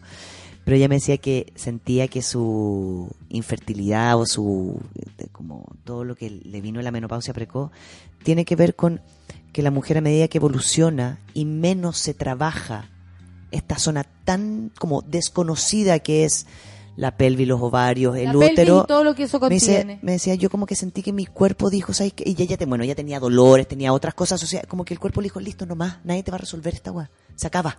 Y como que le hubiera llevado la menopausia por decir, no más, nadie, nadie te ayuda. Ella lo sintió así, lo está integrando así, como, no, la medicina no me ayuda, eh, mis dolores son muy graves, ella es una mujer Y después gozadora. nadie la va a ayudar a, a criar. Y después, claro, después más en sí. Pero me decía, yo sentía que mi menopausia precoz tenía que ver con un límite a dolores desde que chica que me llegó la regla, que entonces tenía ovario poliquístico, que no tenía ovario poliquístico, que me entonces hormonas para allá, que las tetas grandes, que las tetas... Todas las ensayos y error que todavía existen en este espacio del mundo de la ginecología. A mí y me la- llama mucho la atención que mujer, sexo, dolor normal. Como Vamos que con ese tema. honestamente encuentro que eh, no tiene que ser normal sentir dolores. Fin. No es, que- es que siempre me duele. No, está bien que siempre te duela. Y lo digo porque todos tenemos Ah, que es ir a que eso pasa. Claro, es que bueno, es que así, ah, y no. Ah, es que lo que pasa es que yo debo, porque cuidado ahí con auto, autoculparse, como, ah, es que me duele Que a lo porque mejor yo soy muy estoy tensa. muy tensa, aprieto mucho, me tengo que relajar. Y acuérdense de esto, cuando uno tiene sexualidad, la musculatura se contrae. Uno tiene que activar, necesitamos sangre, necesitamos un cuerpo caliente y eso es sangre caliente. Entonces no es, la planta no sirve, entonces no es relajarse. Es que estoy muy tensa, qué bueno, ténsate más, activa más, concéntrate en tu cuerpo. Contracción y, relajo. De eso se trata. Bueno, las emociones también son eso. Claro. Contracción y relajo. Me están preguntando desde todos lados cuál es el centro que dijiste. En salud, www.ensalud.cl. Perfecto, porque eh, todos quieren saber acá en, el, en mi WhatsApp también incluso me están llegando mensajes preguntando. Rafa, yo creo que eh, Digan que van de parte mía para que así me den un cubículo bueno. sexo y dolor te lo van a dar. Sexo y dolor, mujeres y dolor es un tema que podríamos Se seguir nos viene la próxima semana. Está Sí. listo. Listo, perfecto. Muchas gracias, Rafa, por venir, Gracias. por estar aquí con nosotros y nos vamos con Maroon 5. Ah. como cuando vamos a terminar este programa. Monas y monos, los veo en, en Recoleta esta tarde a las siete y media por allá. Maroon 5 es lo que viene. Chao. Besitos. Chao, don't chao. wanna know, no, no, no Who's taking you home, home, home, home And loving you so, so, so, so The way I used to love you, no I don't wanna know, no, no, no Who's taking you home, home, home, home And loving you so, so, so, so The way I used to love you, oh I don't wanna know Wasted And the more I drink, the more I think about you Oh no, no, I can't take it. Baby, every place I go reminds me of you.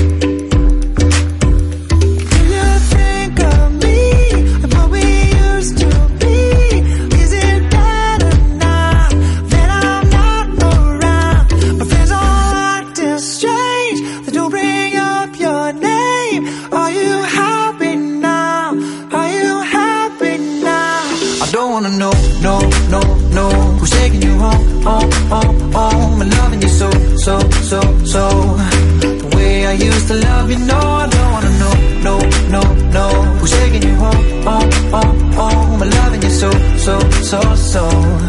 The way I used to love you. Oh, I don't wanna know.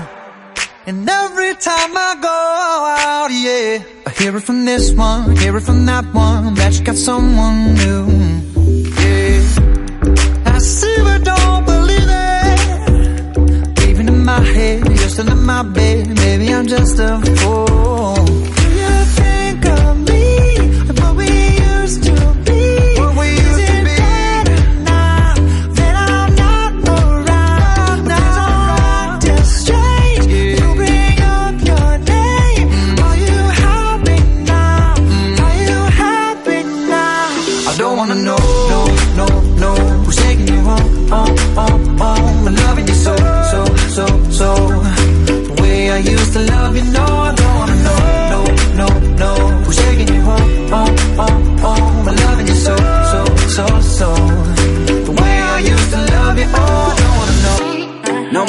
Stop. No more hashtag booed up screenshots. No more trying to make me jealous on your birthday. You know just how I make it better on your birthday. Oh, do we do you like this? Do we will you like this? Do we let it down for you, touch you, pull you like this? Matter of fact, never mind. We gonna let the past be. Maybe here's right now, but your body still. I don't wanna know, no, no, no. Who's taking you home, oh, oh, oh? I'm loving you so, so, so, so. The way I used to love you, no, I don't wanna know, no, no, no.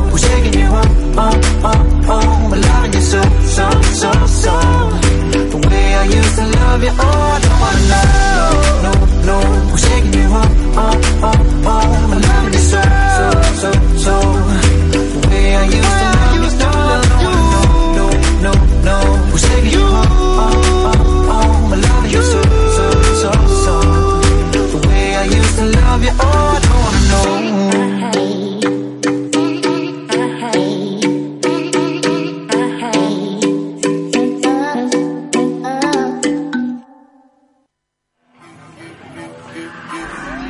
fue Café con Nata.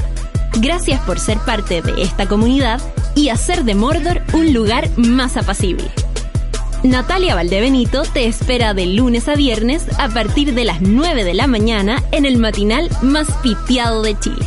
Solo en Sube la Radio y en otra sintonía.